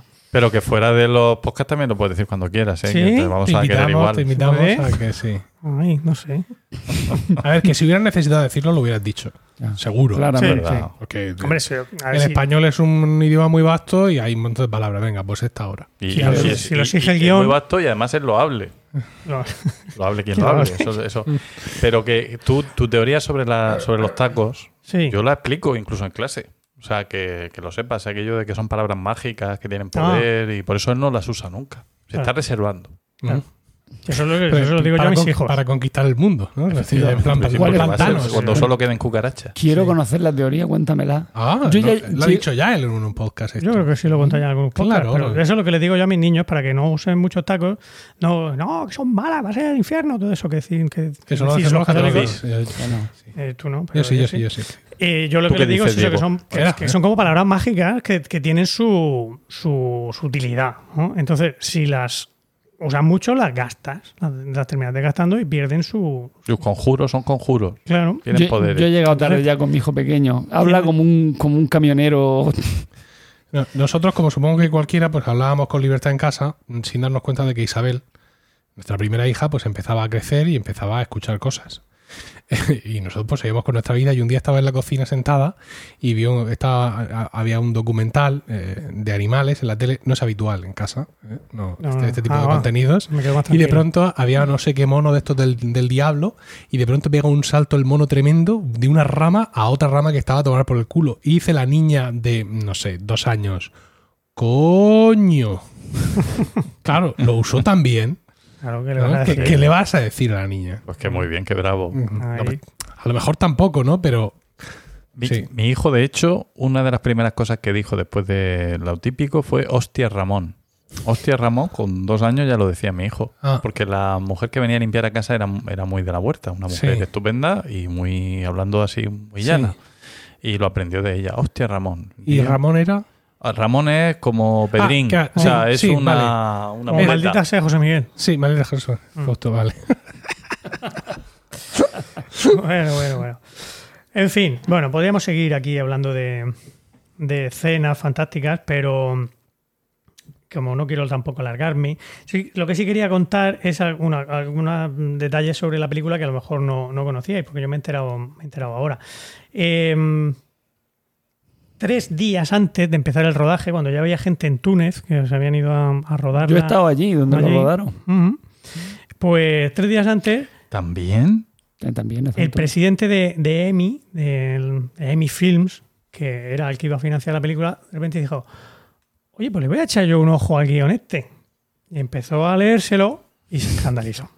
Dijo, no, esto no puede ser, esto es una blasfemia. eh". Y, y se, negó a, se negó a financiarla. Tres días antes, cuando ya había gente que había ido, que estaba ya allí preparando... Pero él, sa- la- él sabía que había contado los Monty Python Sí, o, sí. o pensaba que era Bárbara Streisand. ¿Qué vas a ver? El caso es que dijo que, que no. Este señor se llamaba Bernard Delfont. ¿vale? ¿Del font? Delfont. Francés, seguro. O a lo mejor me he dicho Bernard en inglés, pero a lo mejor era Bernard. Perdón, del font. Delfont. Uf. Padre francés, madre inglesa. Ah, La o peor. algo peor. No, la peor, la peor mezcla posible. Eh, Por lo visto, llegó a comentar: eh, No permitiré que la gente diga que yo me burlé del jodido Jesucristo. No, Palabras textuales de este señor. Pero bueno. En fin, el caso es que ahí llegó justo en ese, en ese momento, mm, apareció como el Deus Ex Máquina, eh, Josh Harrison. Ah, sí, el Beatle. Ex Beatle. En aquel momento ya era ex Beatle. Que era muy amigo de los Monty Python, de los Monty Python, y le mm, y dijo que, Que, que, que- que él ponía la pasta. Que iba, que de hecho fundó una, una productora, eh, Handmade Films, es- es profesor para esto y que vendiendo las cosas que tenía por ahí y al final pues puso en la pasta y efectivamente la, la- la- la productora es esa, ¿no? la, de este señor. Oye, pues, Porque le apetecía ver una película como esa. Qué maravilla. O sea, ahora mismo John Harrison me cae mucho mejor eh, en, un, en un movimiento crescento en las últimas semanas, porque está, hay una serie documental en Apple TV Plus que habla del año 1971, como de un montón de música que ocurrió ese año y un montón de historias. Entonces, precisamente habla de George Harrison, ya ex Beatle, que organiza un gran concierto, Concierto Blan- Bangladesh. eh, por Bangladesh, que la gente no sabía mm, no dónde estaba la existencia. Incluso compone una canción especial y esto es en el... ¿Dónde fue el concierto? En, en Nueva York, en el estadio de los... mm, No sé, de los Yayas, no lo sé. Yo sé que hizo el concierto Bangladesh y la canción entonces, en el, el capítulo del documental donde hablan de eso, pues, dice que estaba muy nervioso porque era la primera vez que él salía al escenario como George Harrison y punto, y no como tal. Y en una entrevista y tal decía que, que uno siempre puede elegir qué quiere ser, que él podría haber sido John Lennon o que podría haber sido Paul McCartney, pero que él había preferido ser George Harrison. Toma. Y dije yo, tía, hay que tenerlos muy bien puestos. Bueno, O sea, para pasar por todo el fenómeno Beatle y mantenerte en tu Y no perder en tu personalidad y en tu historia y en sus composiciones, que algunas Eh, canciones de la... mm, George Harrison está considerado un grandísimo bueno y, compositor. la, Sí, y sí. la mujer de George Harrison, ¿sabes que es Laila la que le hizo la canción Eric Clapton? Leila. Uh. Sí, sí. ¿Por qué? eso- ¿Había algo ahí?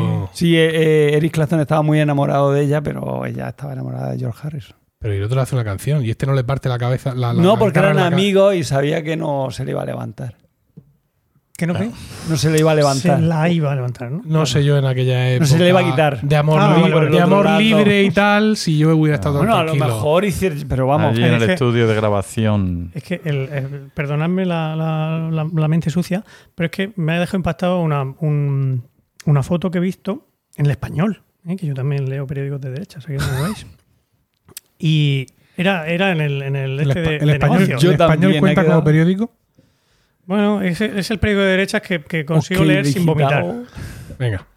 Entonces, eh, eh, en, la, en el este de negocios, en el suplemento de negocios, hablaba de. de Te lo, te lo lees entero, ¿eh? No, solo los titulares, porque además el Pedro J es súper roñoso. En cuanto picha algo ya te está pidiendo pasta.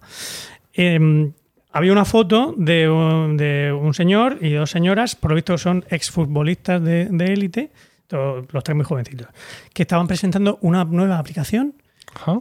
que, bueno, que, que sirve para, mm, para alquilar cosas por horas. Alquilar lo que sea, desde un taladro hasta un lápiz. O sea. ¿no? Quieras. Bueno, pero me llamó mucho la atención la foto, porque salía eso, el señor en el centro y, lo- y las dos señoritas a los lados. Y el tío estaba empalmado.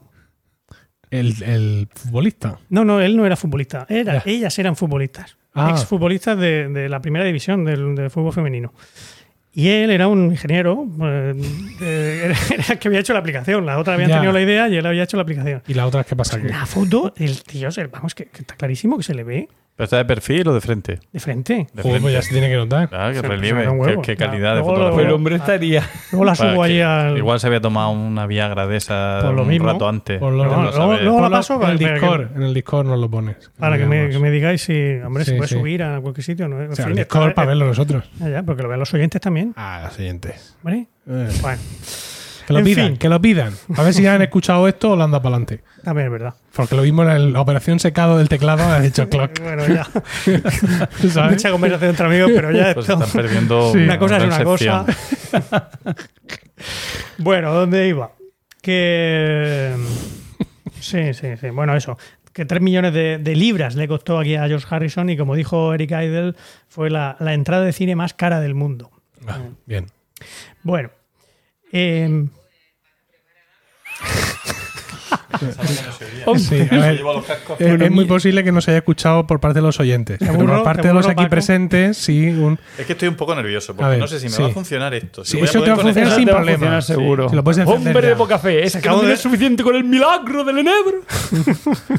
se acabó de tirar un vaso de agua. Que- que- Python. que puede lo puedes ser, hacer- que si es que no ha tocado el iPad. Lo que pasa es que este se ha puesto muy nervioso. Sí, sí, sí, sí. No, ha mojado un poco por aquí, por la pantalla Nada, se cansa. nada. Nada, no. Bueno, volviendo a Venga. lo de a lo del Bernard Herrmann. este, ¿cómo Sí, llame? el que dijo. Eh, sale el. No sé si os, habéis fijado la última frase que se oye en la película.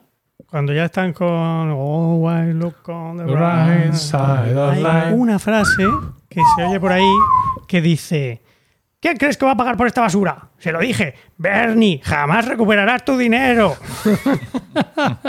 La mujer. de- Pues este es Bernie. Este Ah. Bernie Bernard. es, es Bernard. Qué bueno. Le, le, le, neuf, le pont, Eh, sí, le pont. eh, ¿Cómo era? Bernie, eh, Bernard del Font. sí. El font. Del Font. Bueno, en fin. Eh, cuando se estrenó, pues tuvo mucha Polémica. mucha Sí, polémica, todo vale. eso. Pero es gracioso porque en Noruega llegaron a prohibirla, Hombre, la no. película, ¿no? Vaya, y entonces ¿cómo en. Suecia. En Noruega aprovechan cualquier oportunidad para no tener que salir de casa. No, yo creo que O sea, para dar una, la nota. una película menos y es una película menos que hay que, ir- que hay que salir de casa para ver en el cine. Ahora ya no les Increíble. sirve. Los noruegos. Hombre, es que Pero si yo tuviera una mujer noruega en mi casa, ya te digo que no salía yo. me- mejorando lo presente. Mejor no me presentes, sí. Vale, vale, bien. Eh, pues puede, eso. puede que nos salvemos. La, Una- la prohibieron. alguna UTA. No, no. que- UTA, Uta no, nombre alemán. noruego. Ah, Que la prohibieron. La película Noruega. Sí, sí. Vale. Y entonces en Suecia, en Suecia aprovecharon ese hecho para publicitar la película. más. Publicitar la película Y llamar al diciendo, público. Diciendo en los carteles decía, esta película es tan divertida que la han prohibido en Noruega. Qué cabrón. muy bueno, muy bueno. viva Suecia. Qué Sí, bueno. Exactamente. En fin, y luego otra cosita ya para terminar. Eh, había cortaron muchísimas cosas en la película, había muchísimo metraje, Oh. cortaron muchas cosas, porque bueno, había cosas que en fin, No hay una versión extendida. Hay, hay versiones, sí, hay versiones que luego en las, en las versiones que han ido sacando sí que hay, hay muchos más trozos. Pero en la que tenemos todos en DVD en casa no sale esto. Que, Pues yo lo tengo en, en cinta de vídeo ahí. Un cinta de vídeo, ¿no? Hecho, Sí. madre mía. Que había un personaje que se llamaba Otto. Que, bueno, Otto es el, el que al final de, también al final de la película, es el que comanda al, al- al comando, comando suicida. suicida. ¿no? Ese es Otto.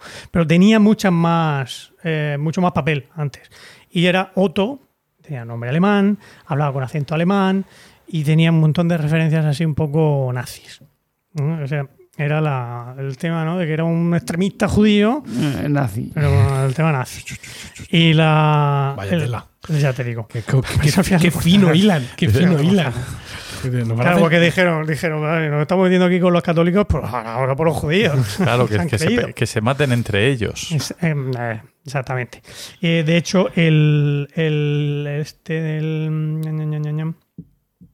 del el logo del Frente Popular de Judea era una estrella de David, pero en las punticas le pusieron así unas, unas rayas em, perpendiculares Sí. que hacían que recordara Al giro de, la- de una esvástica. Exactamente. Ah, vale.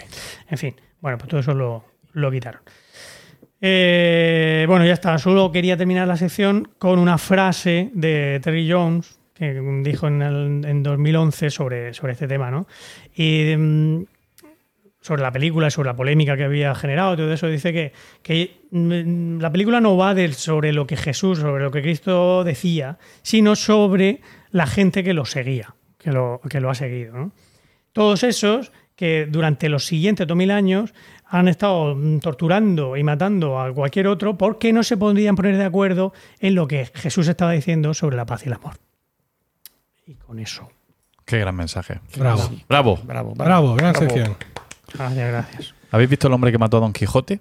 No. No. La que hizo sí, Terry Gilliam Terry después de Gilliam. 25 años rodando y de haber vuelto a empezar la han película dicho que es 27 veces. malísima. Que Yo he visto trozos nada más. Yo creo que además se puede ver así. Ver un trozo, luego otro trozo. Él, él la rodó así. Es rara de narices, pero yo creo que merece, hay que verla. Hay que Merece verla, ver algún trozo.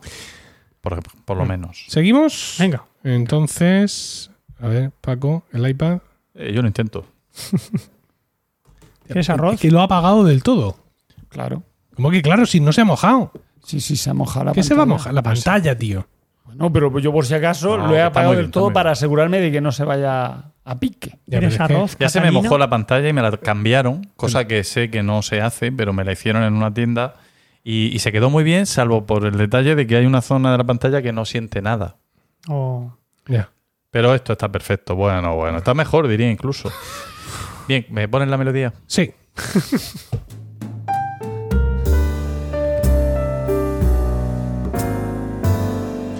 y dinos, Paco, ¿de qué nos quieres hablar hoy? Pues yo estoy deprimidísimo. Ay, ¿no? ay, ay. Pues mira, Por entre, lo de entre el incidente, el, eh, la sección tan divertida y brillante que me ha precedido y, y que vengo aquí a daros la paliza, porque vengo a hablar de poesía, chicos. Oh, Eh, Dios. Maravilla, me encanta. Y no es primavera. Es decir, que totalmente fuera de lugar y época, de, sí. y de Claro, contexto. Otro quinoccio.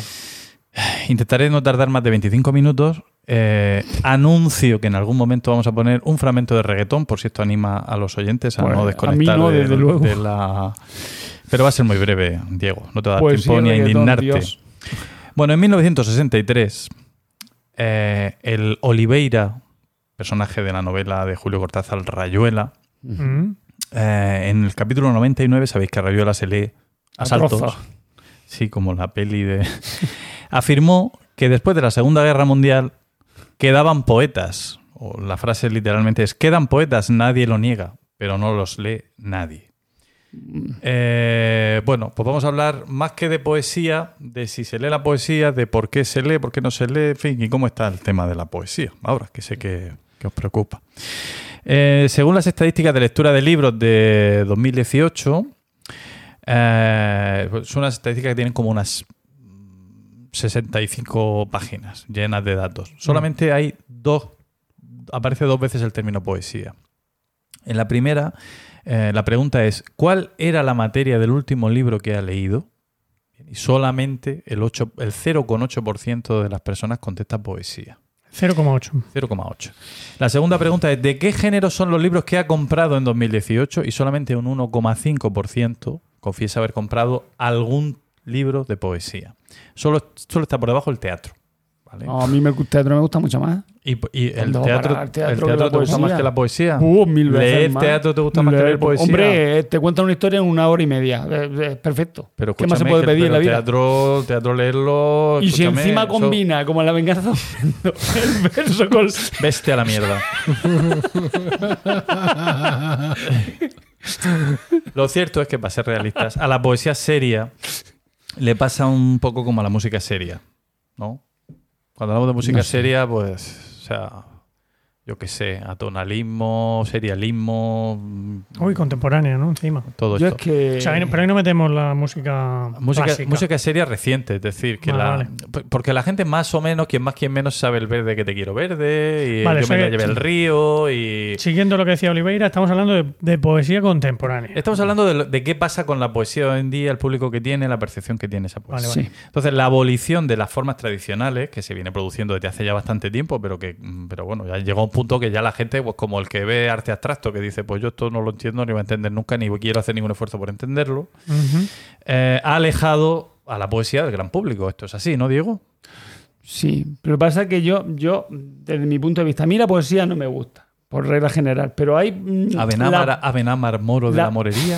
No, pero, pero por ejemplo, maldigo la poesía concebida como un lujo cultural por los neutrales. Esto no puede ser sin pecado un adorno. Estamos tocando fondo, estamos tocando fondo. Una poesía de Blas de Otero, eso sí, me llega porque la poesía social me gusta. ¿Te gusta me gusta mucho Miguel Hernández, pero no sé. Estribillo, de- estribillo, el canto más alegre, el canto del grillo. Esa cosa de, de Pero ¿qué Alberti. mierda es un, un poema de Alberti. Estribillo, estribillo. el canto, más, alegre. es el canto del grillo. Dios santo, bueno, ahora lo busco. Creo que- no sé si se llama estribillo. Yo creo El que es lo título. estribillo, pero bueno. A ver, esa, esa poesía. Ah, pues trata- igual sí, porque además es como el, el grillo parece que hace. Pues es bonito, es gracioso. Bueno, es igual, no me interesa. Eh, en realidad, esto es aplicable también a, a la literatura en general. Es decir, la literatura de cierta calidad tampoco tiene tantos seguidores y, No. nunca los ha tenido ni nunca los va a tener. O sea que no, tampoco, a lo mejor tampoco hay que mezclar los dos temas. ¿no? Una cosa es lo que a la gente en general le gusta oír o le hace pasar un buen rato y otra cosa es lo que tiene calidad, ¿no? O lo que entra en los estándares de lo que sería buena poesía. Em, sin embargo, y a pesar de ello, parece, parece que hay un cierto renacimiento de la poesía. Bueno, Porque estos datos son de 2018, pero mm, en, en otros países en 2018 y aquí en los últimos años, es decir, 2019, 2021, eh, ha habido una- un incremento de la- del público de la poesía. A continuación, queridos compañeros, os voy a leer tres poemas, ¿vale? Y quiero Vale. simplemente que me digáis qué os parecen así muy... mm, em, si- si- sin entrar en muchos detalles. Bien. Primer poema. Al parecer no es elegante por mi parte mencionar el periodo en público, el periodo en la menstruación. El origen verdadero de la biología de mi cuerpo es demasiado real. Está bien vender lo que hay entre las piernas de una mujer. Mucho mejor es mencionar su íntimo funcionamiento. El propósito festivo de este cuerpo se considera hermoso mientras su naturaleza se considera fea. Esta es una traducción, lo cual afecta un poco a la calidad del poema, pero tampoco mucho. O sea, viene a ser más o menos esto. Mm. Segundo poema. Te he vuelto a ver desnuda y se me han corrido los ojos de pena. Debí borrar aquellas fotos el día que te olvidé, pero ¿quién sabe cómo deshacerse del rastro de una estrella fugaz cuando ya te ha mirado a los ojos? Este es, está escrito en español. Tercer poema. Milagro de la luz. La sombra nace, choca en silencio contra las montañas. Se desploma sin peso sobre el suelo, des- desvelando a las hierbas delicadas. Los eucaliptos dejan en la tierra la temblorosa piel de su alargada silueta en la que vuelan fríos pájaros que no cantan. Una sombra más leve y más sencilla que nace de tus piernas se adelanta para anunciar el último, el más puro milagro de la luz. Tú contra el alba. ¿Qué me decís? ¿Puedo hablar? a calzón quitado. No sé, la primera no me ha gustado nada. Es como, como un libro de biología barato. La segunda, ñoña. Y la tercera, pues tal vez yo no, no capto la sutilidad de la poesía en, en toda su plenitud, pero Pero te, pero te ha sonado como a, Me ha po- sonado muy mejor hin- poesía. Un poco más, pero, pero también tiene sus rasgos ginecológicos. Yo eso, eso que está, ¿quién eso que lo, lo mandó? ¿La Sociedad de Ginecólogos Españoles para hacer un libro o qué? Ay, Dios, José, no seas tan polla vieja, por favor.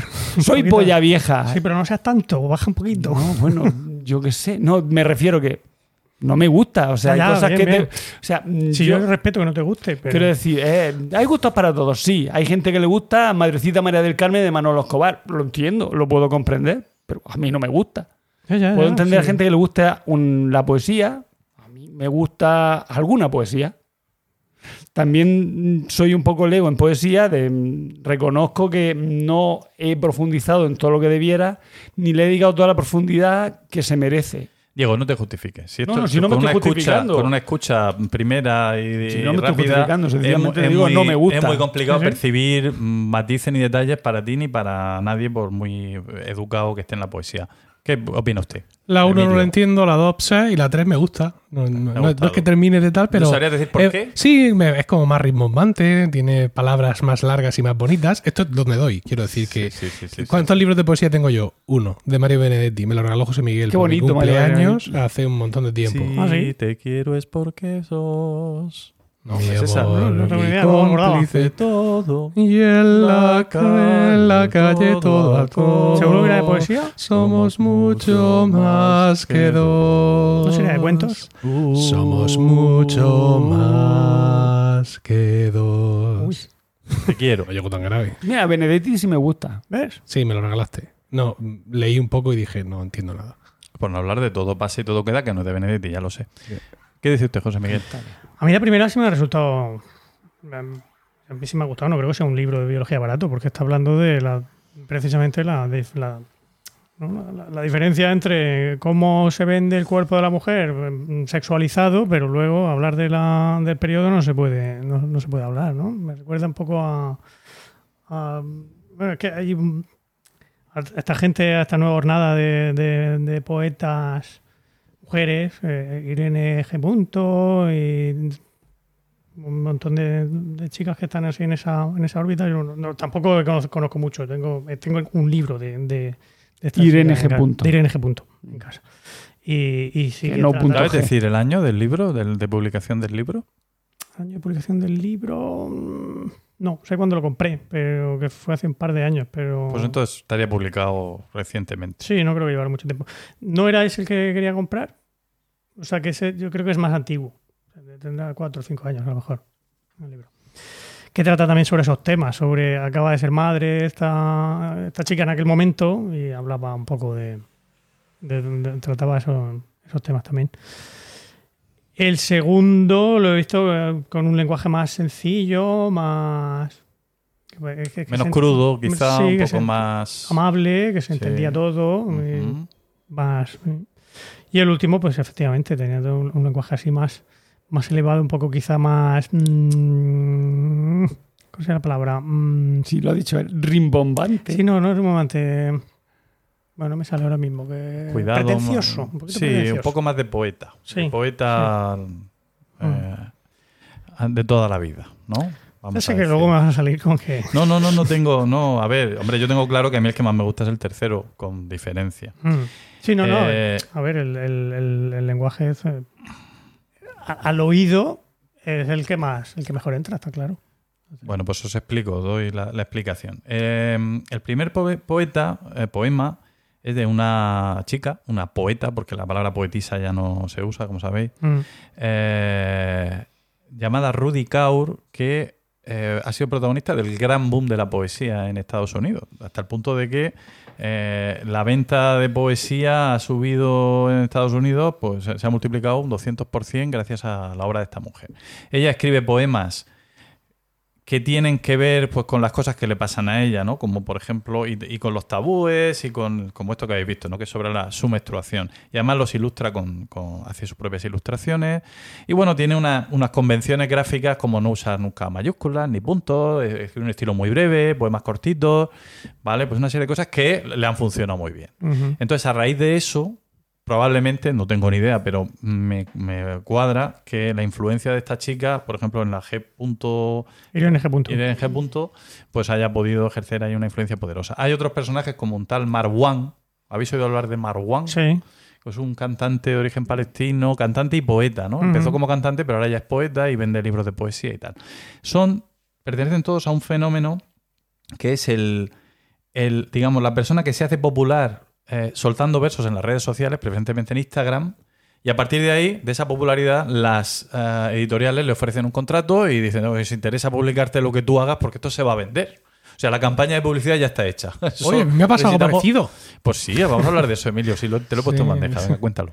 Sí, que a- Anaya me ha, me ha contratado para escribir su libro de podcasting.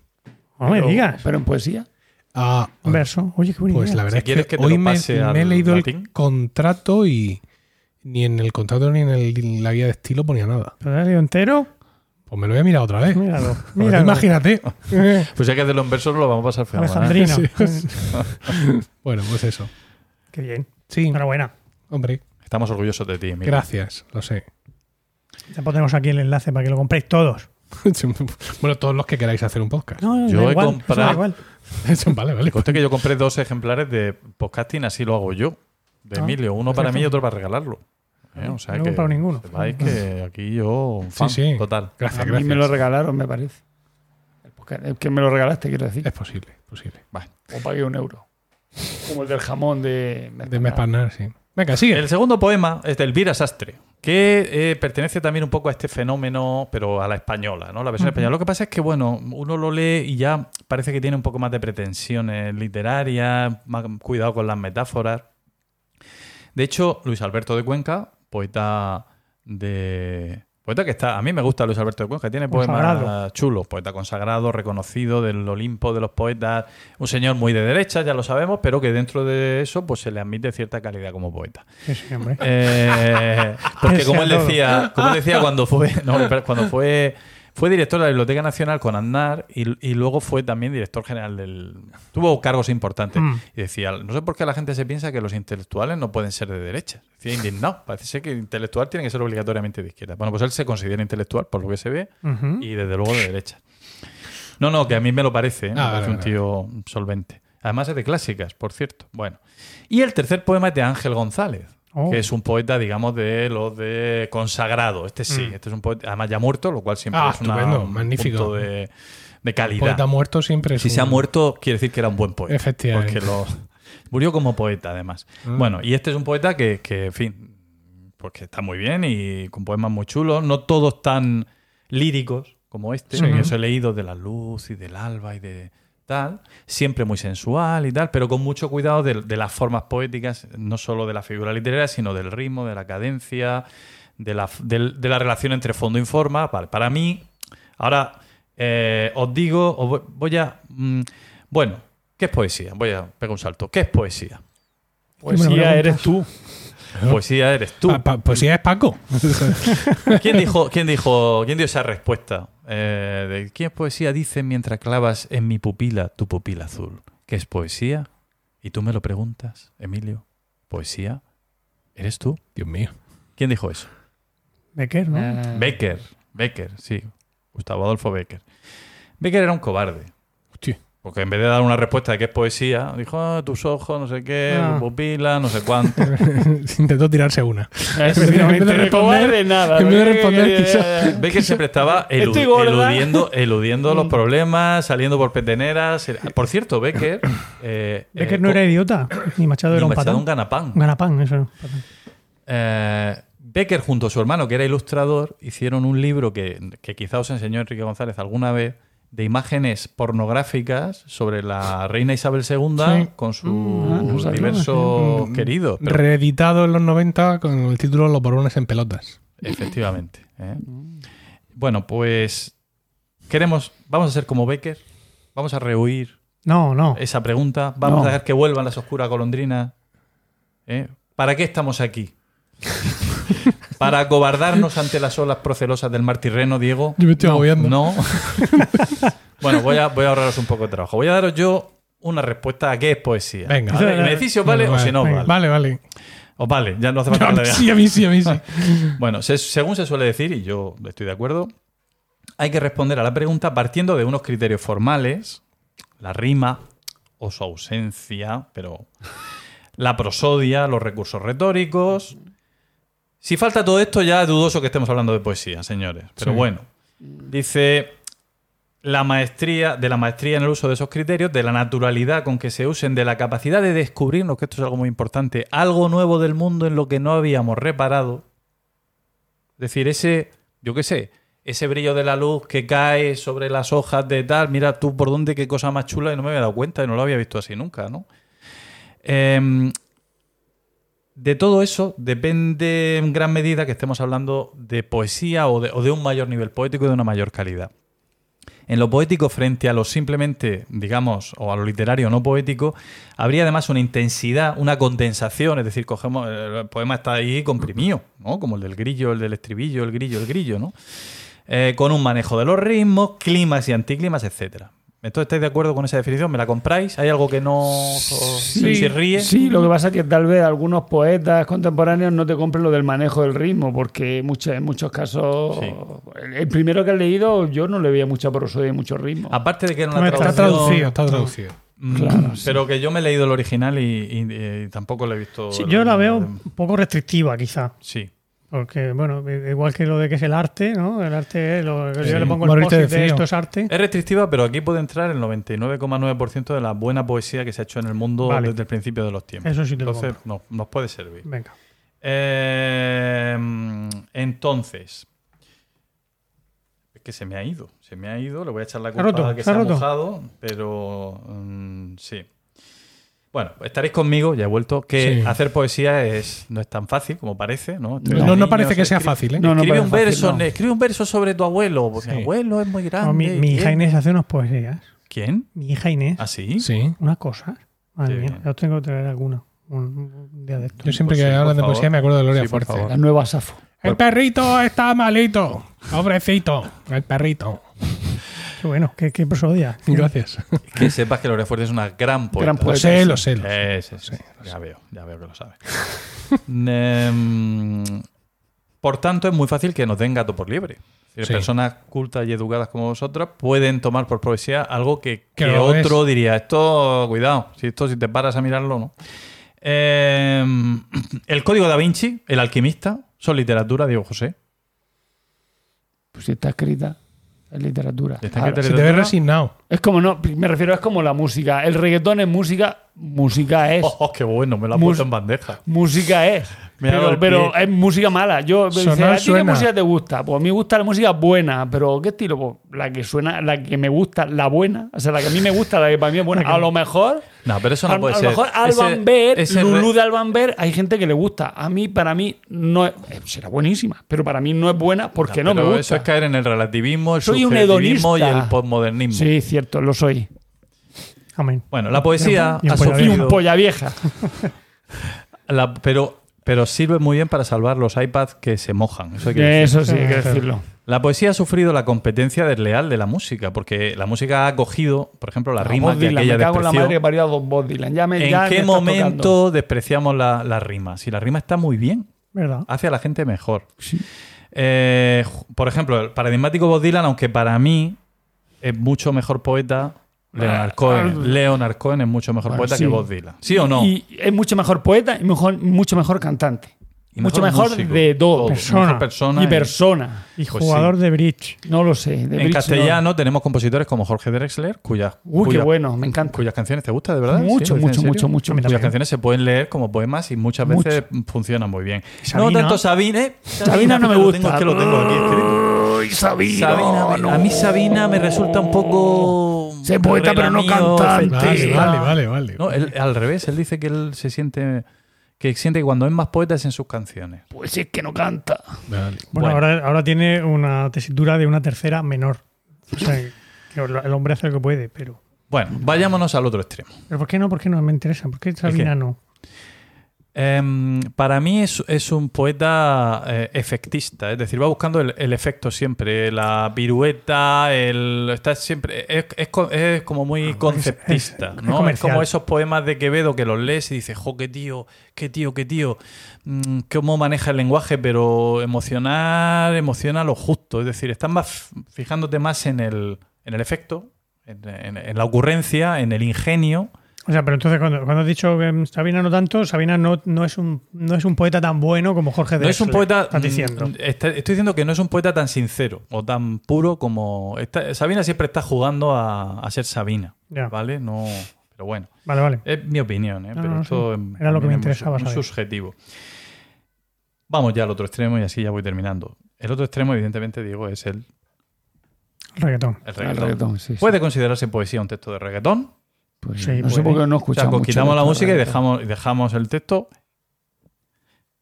Bueno, eh, en primer lugar, habría que ver si cumple los estándares formales de los que hemos hablado. Hemos hablado de rima, hemos hablado de recursos estilísticos. Bueno, hay una, una cuenta de Twitter mm, que yo no conocía hasta que me puse ayer a escribir esto, pero que está muy bien, que se llama, eh, es arroba enciclopedia urbana, que hace un detenido análisis de los recursos estilísticos dentro del reggaetón. Vamos a mencionar algunos de los que ellos citan. Por ejemplo, el calambur. El calambur es la figura literaria que consiste en modificar el significado de una palabra al reagrupar las sílabas que la componen. ¿no? Es el, el juego entre la frase Elena no come y el enano come. Lo cual me recuerda una anécdota muy buena de mi tío Enrique, Bien. médico, Bien. médico que tenía un paciente que era muy bajo y le dijo a su asistente, di- dice, dígale al enanito que pase. Entonces salió la, salió la otra y dijo, el enanito, puede pasar, el enanito. Bueno, pues esto... Bien. Em, en, en la canción Mojaita de J Balvin y Bad Bunny se lee, y el bikini le queda chiquitito, mami, se te ve bonito. Si me dejas, te lo quito. ¿eh?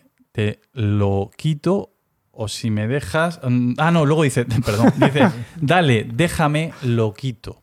Lo quito o lo quito. ¿eh? Sí, sí, sí, sí. ¿Has sí, visto? Sí, sí, Ah, hay- el calambur, Ahí hay un calambur, ahí, calambur. calambur. O, bueno, aquí es interesante leer el comentario que hace en Sí. la cuenta de Twitter. Dice, Bad Bunny se vale de este recurso para pedir a su chica simultáneamente que le permita desvestirla y lo haga enloquecer. Bien. La fuga de Jiggy Drama. En mi casa hay una fuga de gas y de agua. ¿Qué tú quieres ver, chica mala? ¿Quieres ver gas o ver gotas? Este es elegante, quizás. Sí, sí, no, no, no, no. Este es. Pasamos Sí, a la literación. sí, sí. Que- figura literaria que consiste, como sabéis, en la repetición de uno o más sonidos. No Fonemas. hasta ahora. dentro de una misma frase, repetición de sonidos. Sí. Bebe, eh, junto con Anuel, no Bebe la canción, y Anuel AA y 6X9INE, Sí, vea lo que es eso, tiene el verso para escribir en mármol. Y mi bicho, en tu totito te tatué. Aliteración. Nos vas a hacer llorar, nos vas a una- hacer llorar de la emoción. con una, una función es- expresiva, una Sí. literación que pretende resaltar la, la intensidad lírica, quizá, Sí. Mm, o sí, sí, sí. épica del Incluso. momento. ¿Puedes repetirlo? ¿Puedes repetirlo? Y mi bicho, el bicho, bueno, está Sí, claro. sí, sí. Totito tatué. Que eso, por cierto, sería un- lo contrario de una personificación, el bicho, porque, bueno, sería Una una, anim- animalización. animalización o Sí. una. Eh, en tu totito, el totito. Sí, sí, te está claro el totito. Sí, quiero que lo digas Tatué. de seguido. Y mi bicho en tu totito te Tatu-. Vale. La paradoja. Figura literaria que consiste en crear frases con ideas contradictorias e incoherentes dando un significado metafórico al verso. Venga. Ozuna en Soy Peor, remix. Para decirte mentiras yo Remix. te soy sincero. Si me va mejor, pero soy peor, tengo todas las mujeres que quiero. Me va mejor, pero soy peor. ¿Eh? Para decirte mentiras, Paradoja. te soy sincero. Efectivamente. Bien, bien. Zuna. Hay una figura literaria que se llama encabalgamiento, no es coña, se llama No, ya, así ya, la figura, sí, ¿vale? no, no. Eh, ¿En qué consiste? Porque esto no lo explicaba Julio Cruz, Diego. No, pero es- La conozco, pero no me acuerdo. Ah, Sí, o sea, quiero decir que sé que una figura Cuando literaria un consiste verso, no, ¿no? que el verso final de uno empieza en el primero del otro. Exacto, que los versos no terminan donde termina la pausa normal, sino que se encabalgan en el verso siguiente, Sí. ¿no? Entonces, por ejemplo, en la canción Diles, que firman a la Limón, Bad Bunny, Ozuna, Farruko, Arcángel y Ñengo Flow, Dios. Se escucha el siguiente fragmento. Yo, me llamas y yo adentro te la echo. Dime si tú quieres Ahora. que yo te ubique en mi cama. Deja el drama, ven y mamá. Voy a darte duro hasta por la mañana. Y que comience la acción. Dame tu ¿Dejamos? Ahí, ahí. ¡Oh! ¡Qué fade out! Dime si tú quieres que yo te ubique en mi cama, que te ubique en mi cama. Qué bonita eh, metáfora. Es como un jarrón que pones en. o Sí, una almohada sí, que pones sí. en la cama, te ubico en mi cama. No. Dice: Deja el drama, ven y mama. eh, voy a darte duro hasta por la mañana. También en casi Muy nuestros 30 explícito. años de amistad nunca te había escuchado proferirte Hoy está de esa pasando de todo, está, siendo, sí. está siendo estupendo. Como la Sí. séptima temporada de Juego de Tronos va a ser tremenda. Eh, bueno, y voy a una más solo ya, Sí. porque yo creo que ya es enough. Eh, el símil, por ejemplo, ¿no? Eh, figura literaria muy básica. Ejemplos. Hoy te voy a sacar el jugo como un bubalú. El bubalú es un chicle. sí. mm, Eh, llenaste mi corazón porque antes era inútil como un iPhone 7 que no tiene el chip.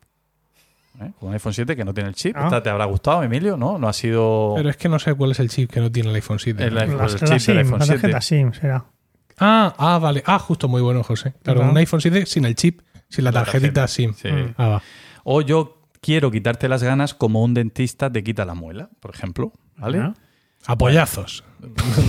Por Dios, pero qué ordinario, que perdón, fuera de perdón. lugar, Emilio, por favor. Pero es que, es que estoy. En los 30 años que somos amigos, te he oído miles de veces decir sí, esa sí, la verdad que sí. sí. Bueno. En resumen, hay un uso de las formas poéticas Lo en el hay, reggaetón, claramente. indiscutible. Hay una verdad, una verdad que nace, no, de, pero- que nace de lo más hondo, una verdad auténtica. Sí, Quizá falta ofrecer una nueva luz sobre un aspecto del mundo en el que no hubiéramos reparado. quizá. Quizás sobra incluso luz, quizás habría que quitar un poco de luz, ¿no? Bueno, lo sé que es clasista y boomer opinar esto. A mí no me gusta, polla no lo, vieja. considero, no lo considero poesía, no me gusta especialmente, pero eh, si, si cogemos la definición canónica, igual tampoco está tan lejos. Eh, o quizá nos dice mucho del origen popular y oral de la mayoría de los recursos formales que usa la poesía. De hecho, casi todos están en Homero. Es así, más, con más elegancia, pero están. A todos nos gusta pensar cuando ponen música a nuestros hijos, escuchan, o sea, nos asusta pensar que nuestros hijos van a escuchar esas, esas vulgaridades. Eh, bueno, a mí ya no. Vosotros, a mí ya me da lo mismo. Eh, de hecho, es que en todas las facetas lo que antes se reservaba, la vida íntima y privada, lo obsceno que viene siendo, es decir, lo que quedaba fuera de la escena, Ajá. pues ahora ya tiene que estar a la vista de todo el mundo. Ya no existe lo oculto. O sí existe, pero es algo que nos avergüenza mucho más. Lo mismo pasa en las redes sociales. Bueno, en cualquier caso, ya cierro. Eh, la poesía va por otros caminos y siempre va a estar en crisis, siempre, porque el poeta y el lector de poesía son personas en crisis por definición. Así que de ahí nunca va a salir. Y con esto y un bizcocho, hasta mañana. A las Muy bien, muy bien, muy bien. Bravo, Paco. Qué bueno. Vale, ya lo quedo yo ya. Venga, vamos que tenemos la mesa reservada, ¿eh? Uh, Estamos sobre el silbato. En cuanto terminemos de grabar, Cortando. pero salimos, pero ¿No vas a? ¿No me va a enseñar la casa? sin casa, ni no, nada. El, el estudio. Eh, Vete, vete a ver el estudio se ve en un el momento. estudio. Ah, No, no, ahora. Ah, después, después, Venga, después.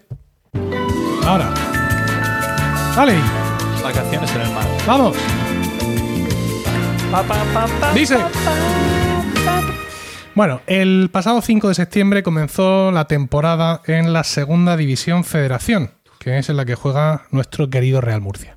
Así que me dirigí al estadio Enrique Roca en la siempre excelente compañía de Antonio Jiménez, nuestro compañero de la red de podcast Emilcar FM, Pero, pero, pero, pero me, Presentador. me prometido que iba a ser divertido. ¿Y a hablar de Cállate. fútbol? presentador de Órbita Grana, nuestro podcast sobre el Real Murcia. También era de la partida Tomás Husin, Ah, también podcaster, no de nuestra red de podcast, No. cosa que le ofrecimos y rechazó. Eh, y ahora, pues por ahí presenta los podcasts Puntos de Control sobre videojuegos, Padrazos, imagínate qué, y otro que se llama Ciencia o Ficción, en el que también está Antonio. Mientras esperábamos ahí que comenzara el partido, pone el speaker, dice cosas y pone música, y de pronto entre las canciones que sonaron sonó esta canción.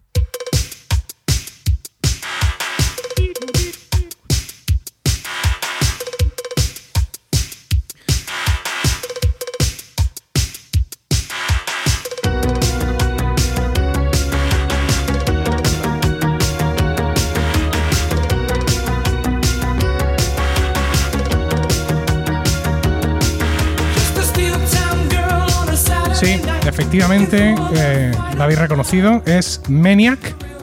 Maniac de Michael Sembello. Es una canción de 1983, es el primer single del álbum Bossa Nova Hotel, que es el álbum con el que Sembello debutaba en solitario. Es lo que se conoce como One Hit Wonder, porque Eh, sí. de- de- después se embeló, se Sí, embeló. no, es justo. Es, eh, la canción es más conocida por ser la canción principal, el tema principal de la película Flashdance, famosísima película también de 1983, tercera película más taquillera del año en Estados Unidos. Digo esto para subrayar la importancia de la película para todos aquellos jóvenes que a los cuales no se les ha puesto los pelos de punta inmediatamente al escuchar los primeros compases de la canción, porque aquí en esta mesa había tres que bailábamos desaforados y uno que los miraba extrañados. Yo no quiero decir nada. Bueno, Maniac recibió muchísimos premios. E incluso Maniac y Michael Sembello fueron nominados al Oscar. Al Oscar a la mejor canción original. ¿no? Ya sabéis que este Oscar bueno, se sigue entregando en estos días, aunque han cambiado los premios durante todos estos, estos años, pero ese, ese premio sigue estando ahí. Es una canción que tiene 38 años. Sí, señor. Diego José. Y que sonó el otro día en el estadio con total naturalidad Pasó desapercibida. por, por completo, ¿no? I- imaginad, por comparación, ¿no? Imaginad que estáis en, en un estadio español, en el, no sé, en el Benito Villamarín, por ejemplo, durante el Mundial 82 de fútbol y que de pronto suena algo de 1944. Algo como, por ejemplo, eh, Swinging on, on a Star de Bing Crosby, que es mm, la canción que podemos considerar la canción top de ese año en los Estados Unidos.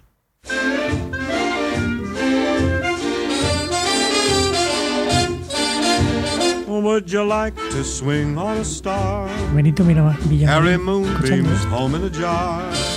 And be better Bueno, es que eh, hay cosas que, que nos acercan a la música de los 80 y, y- y de los 90, ¿no? Y, y que al tiempo, eh, mm, y que al tiempo, pues eh, separaban a esa sociedad de los 80 y de los 90 de la sociedad eh, en, en la que sonaba esta música de Bing Crosby, ¿no? De, de los, de los años 40. Es decir, nuestra sociedad es mucho más parecida a la de los 80 que la de los 80 era a la de los 40. Tampoco se trata solo del estilo musical, ¿no? Porque, bueno, ahora no se hace música como Maniac, evidentemente ahora los estilos musicales son otros, pero hay más cosas, es decir, los instrumentos, los temas de las canciones, la calidad de la grabación, es decir, Maniac suena bien, independientemente de qué tipo de instrumentos use, pero la canción de Bing Crosby ya no nos suena bien, porque es una grabación demasiado antigua. Grabaciones de los 80 y los 90 no tendrían por qué sonar bien, pero ya estaban hechas en un medio que ha permitido que se remastericen. Ya estaban en estéreo y eh, con unos estándares de estudio muy parecidos. Ahora todo ha mejorado mucho, pero bueno, a los que usamos nosotros. Y aunque los instrumentos tampoco son los mismos exactamente, porque la cosa ha evolucionado mucho, pero una guitarra eléctrica, un bajo y una batería, con eso vas a todas partes, Sí. prácticamente. Eso es ¿no? eterno. Sí. Eh, vamos, básicamente eso, que aunque ambas canciones están separadas, los mismos 40 años, nuestra sociedad actual está mucho más cerca de la sociedad de los 80, como ya he dicho, que lo que la sociedad de los 80 estaba de la sociedad de los 40. Y yo creo, no sé qué opináis vosotros, que eso es lo que, mm, lo que hace realmente que la música y otros aspectos culturales de los 80 y los 90 perduren, ¿no? O los veamos como más normales en, en nuestra época. Yo estoy seguro, eh, no, no voy a hablar de tus hijos, Paco, que son mayores, pero Isabel, que tiene 11 años y que apenas lleva un año o dos eh, escuchando más en serio música eh, moderna, yo estoy seguro que le pongo Maniac y más allá de que, lo- de que no la conozca, no me la va a identificar inmediatamente como una canción antigua, por así decirlo, ¿no? Entonces, no sé si. No sé qué opináis de esto. Diego, tú que, que eres muy. Muy. No, vieja no. Pero que, que- que tú la música de esta época la controlas bastante y la has disfrutado. No sé, no sé qué opinas sobre, digamos, cómo se transporta esa música a Sí, nuestros días. Eh, lo- Los, motivos por los cuales Maniac suena en un estadio en el año 2021, año en el que teníamos que estar en la luna o con coches voladores, ¿vale? Y de pronto suena Maniac y allí nadie se, se mira entre ellos, sino que la gente baila porque la canción Yo es que creo que la sociedad de, de los 80 a la actualidad, pese, pese a que, bueno, hay mucho, pues, tenemos el iPhone, tenemos internet, tenemos tal, no ha cambiado tanto. Es más, yo incluso diría que la sociedad de los 80 era mucho más liberal que la sociedad actual. Es lo que yo- Liberal en el buen sentido de la palabra. Sí, en el. Bueno, mal- mm, sí, quiero decir que había más libertades y no era tan Mojigata. mojigata como en la actualidad. Eh, entonces, y hay que recordar que cuando Bing, Bing Crosby Sí, sí, cantaba Bing la Crosby. canción, mm, era una época de posguerra total que no tiene nada que ver con los 80 y con los 2020, aunque ahora estamos de pandemia y tal, pero, pero quiero decir que no ha cambiado tanto la sociedad, de lo- o sea, ha cambiado más de los 40 a los 80 Mm. que de los 80 a los 2000. De hecho, yo eh, el otro día reflexionando dije, fíjate que ha pasado tanto tiempo desde la muerte de Franco hasta la actualidad, como pasó desde que Franco eh, obtuvo el triunfo, o sea, ganó la guerra civil hasta su muerte. Son 40 años.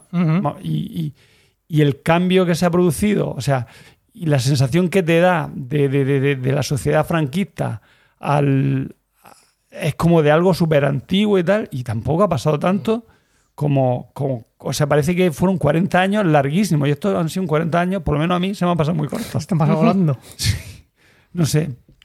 Y la música creo que, bueno, ha, ha cambiado, pero todavía hay emisoras de rock, los 40 clásicos y cosas así. O sea, hay música, todavía esta música es muy, está muy vigente. Nos llamó mucho la atención, estando allí a Antonio, pues, pensábamos que, que a lo mejor el Murcia no tiene la licencia eh, que necesita, ¿no? licencia radiofónica para estar Y poniendo pone música comercial allí a, a- a todo volumen, ¿no? Porque es que incluso era, eh, llegaba a ser incómodo, ¿no? Estar en el estadio, cuando te llegas allí, estás con, a lo mejor has ido con alguien, oye, pues vamos a ver, ¿qué hacemos? Tal, tal, pero la música es que era, era estruendosa, ¿no? Eh, el estruendo que, por cierto, ha vuelto ya a los estadios de fútbol porque ya vuelve a haber, vuelve a haber público, público en las gradas, sí. Dependiendo de los países, pero esta semana ha comenzado la, la Champions League y hemos visto estadios donde, donde no cabe, donde no cabe una Sí, mascarilla, ¿no? Literalmente. Eh, por- no, eh, ¿Se me, se me oye? hablar? sí, sí, sí. perdón, No sé si habéis visto. ¿Habéis visto, visteis el Madrid o sabéis el, el grupo del Madrid cuál es, no? Sí, bueno, el Sheriff. Juega un Sí, equipo que se llama el con- Sheriff. Con el Inter de Milán, que es con el que jugamos el otro día, el Shakhtar Donetsk de Ucrania, que es ya Conocidísimo. conocidísimo, y el Sheriff Tiraspol. Que es un equipo de Moldavia. Bueno, de hecho, el Sheriff, tras ganar 2-0, que ganó 2-0 en su casa, eh, jugó a las 7 menos cuarto, es el primer líder, tío, del, del- del Sí, grupo sí, nuestro, sí, ¿no? Sí, sí, sí.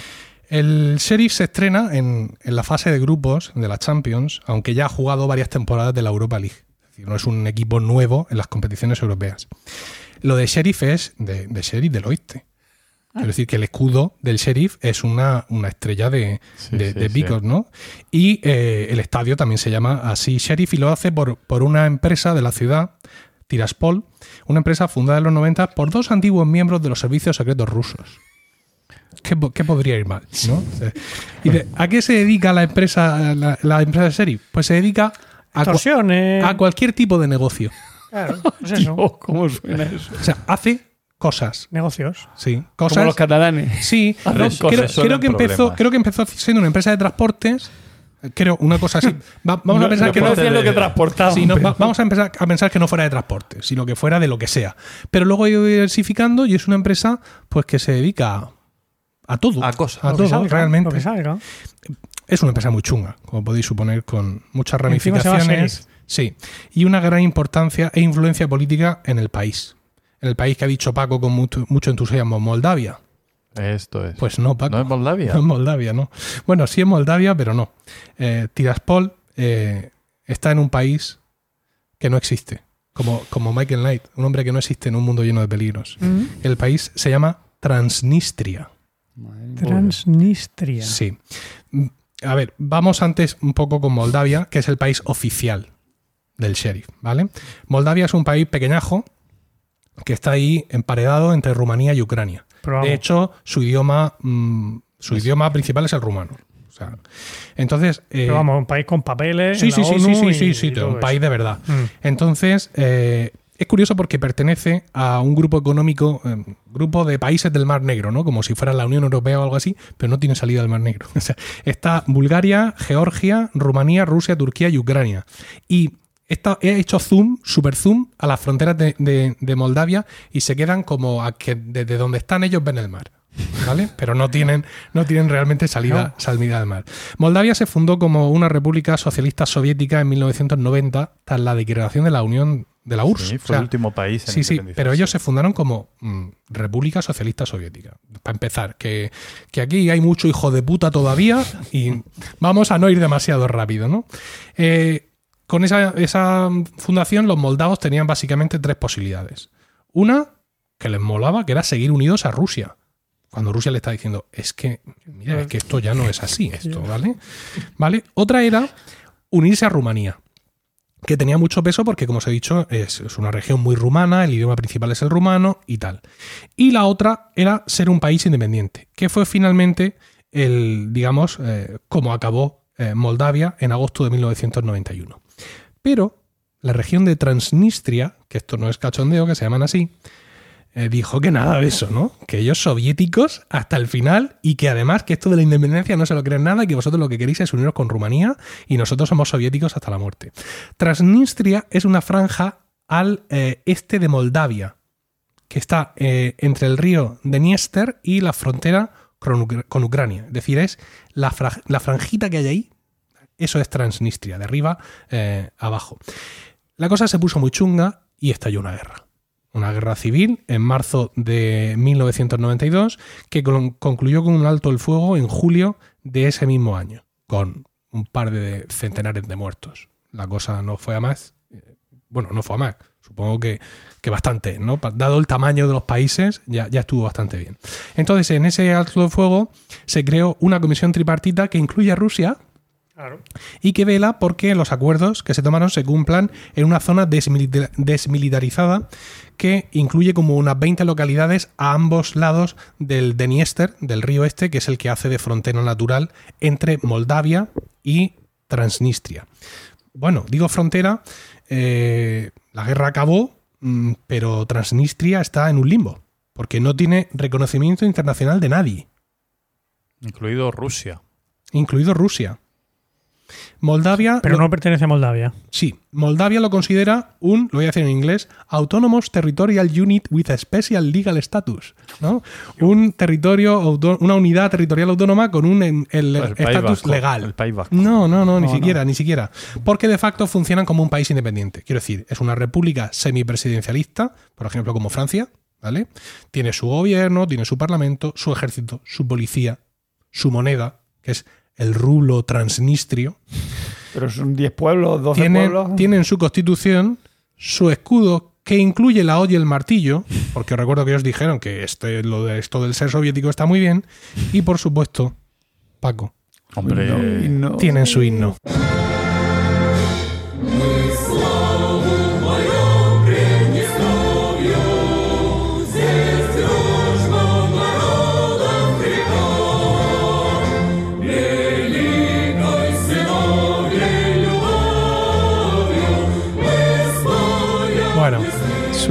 Su, letra rivaliza con cualquiera de las letras, Paco, que nos trajiste en el capítulo 30 de nuestro podcast, Imbéciles y Oscuros, de 31 de marzo de 2019.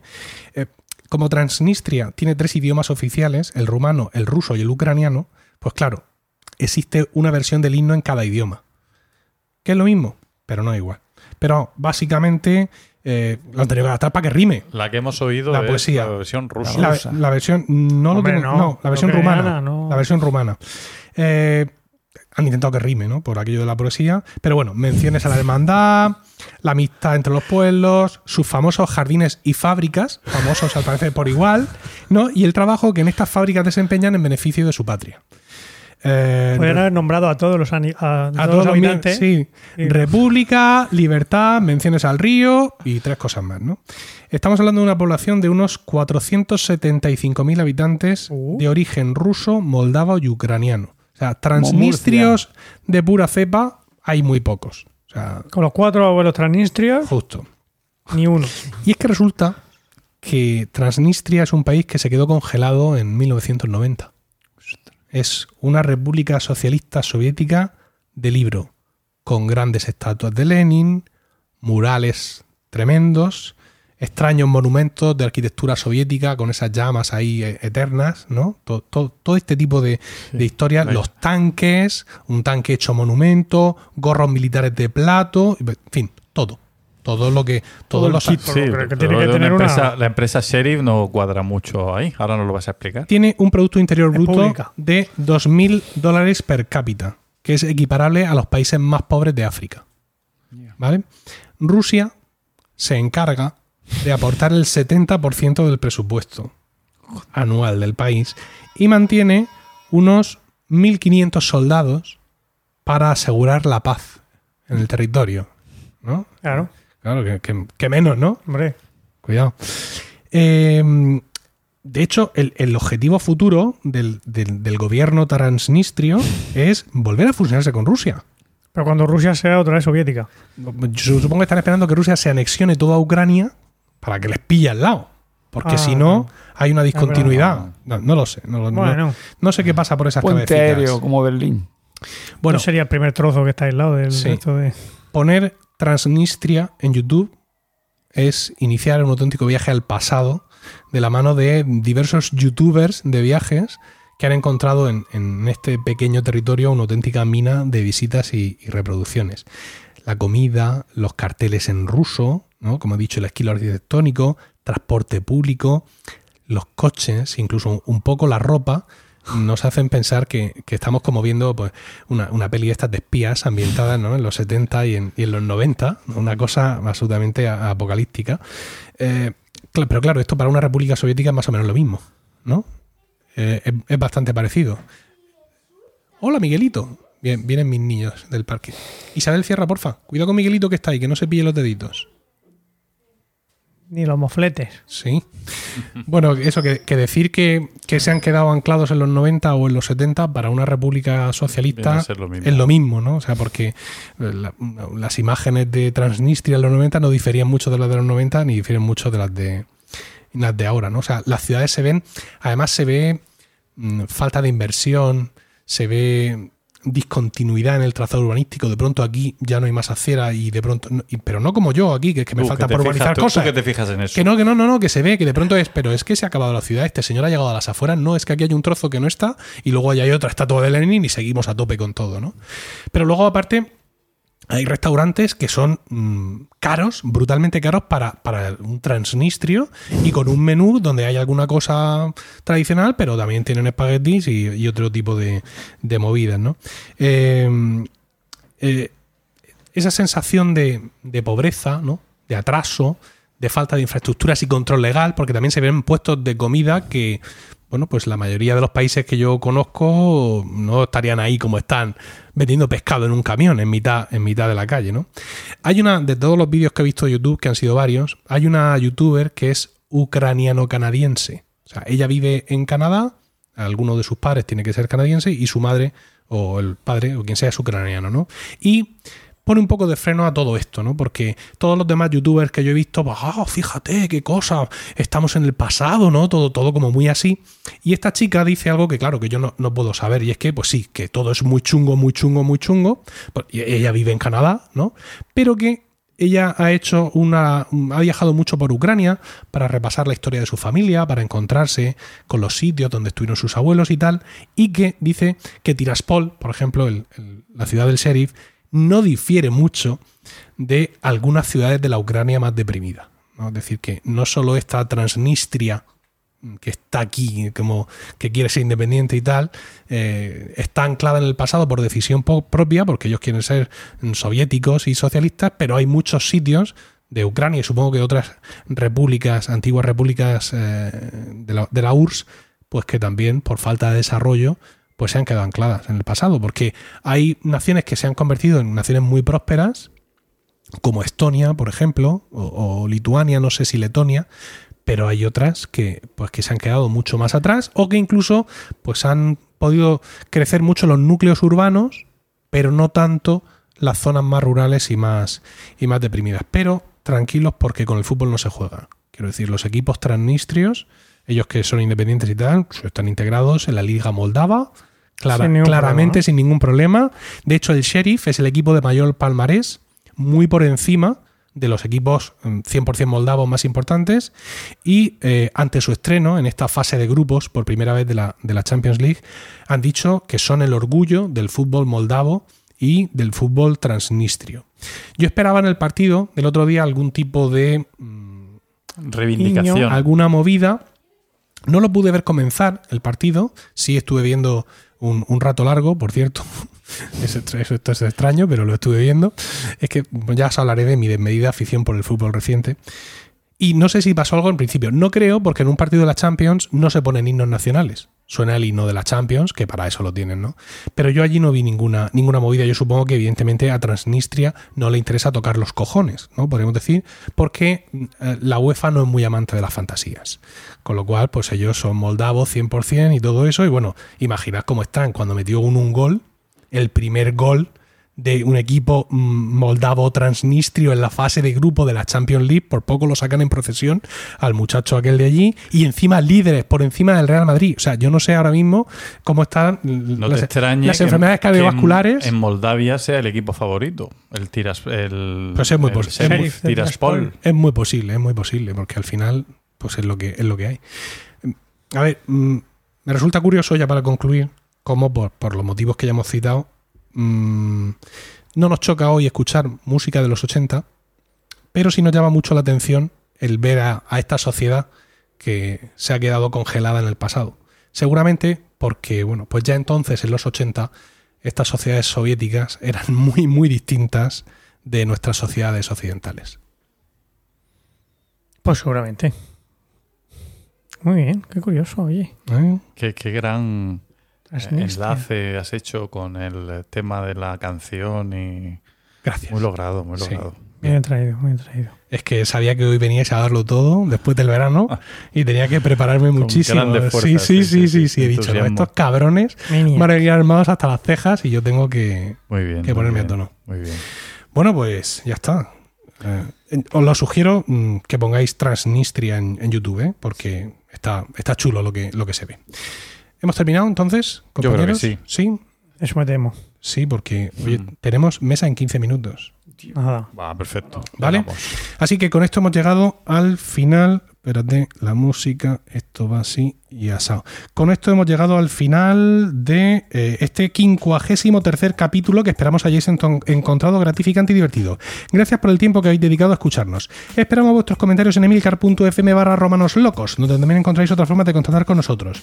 Mientras llega nuestro siguiente capítulo, seguramente el mes que viene, recibid todos un saludo y recordad que ante cualquier adversidad de la vida, lo mejor es tomarse un segundo para respirar profundamente y decir...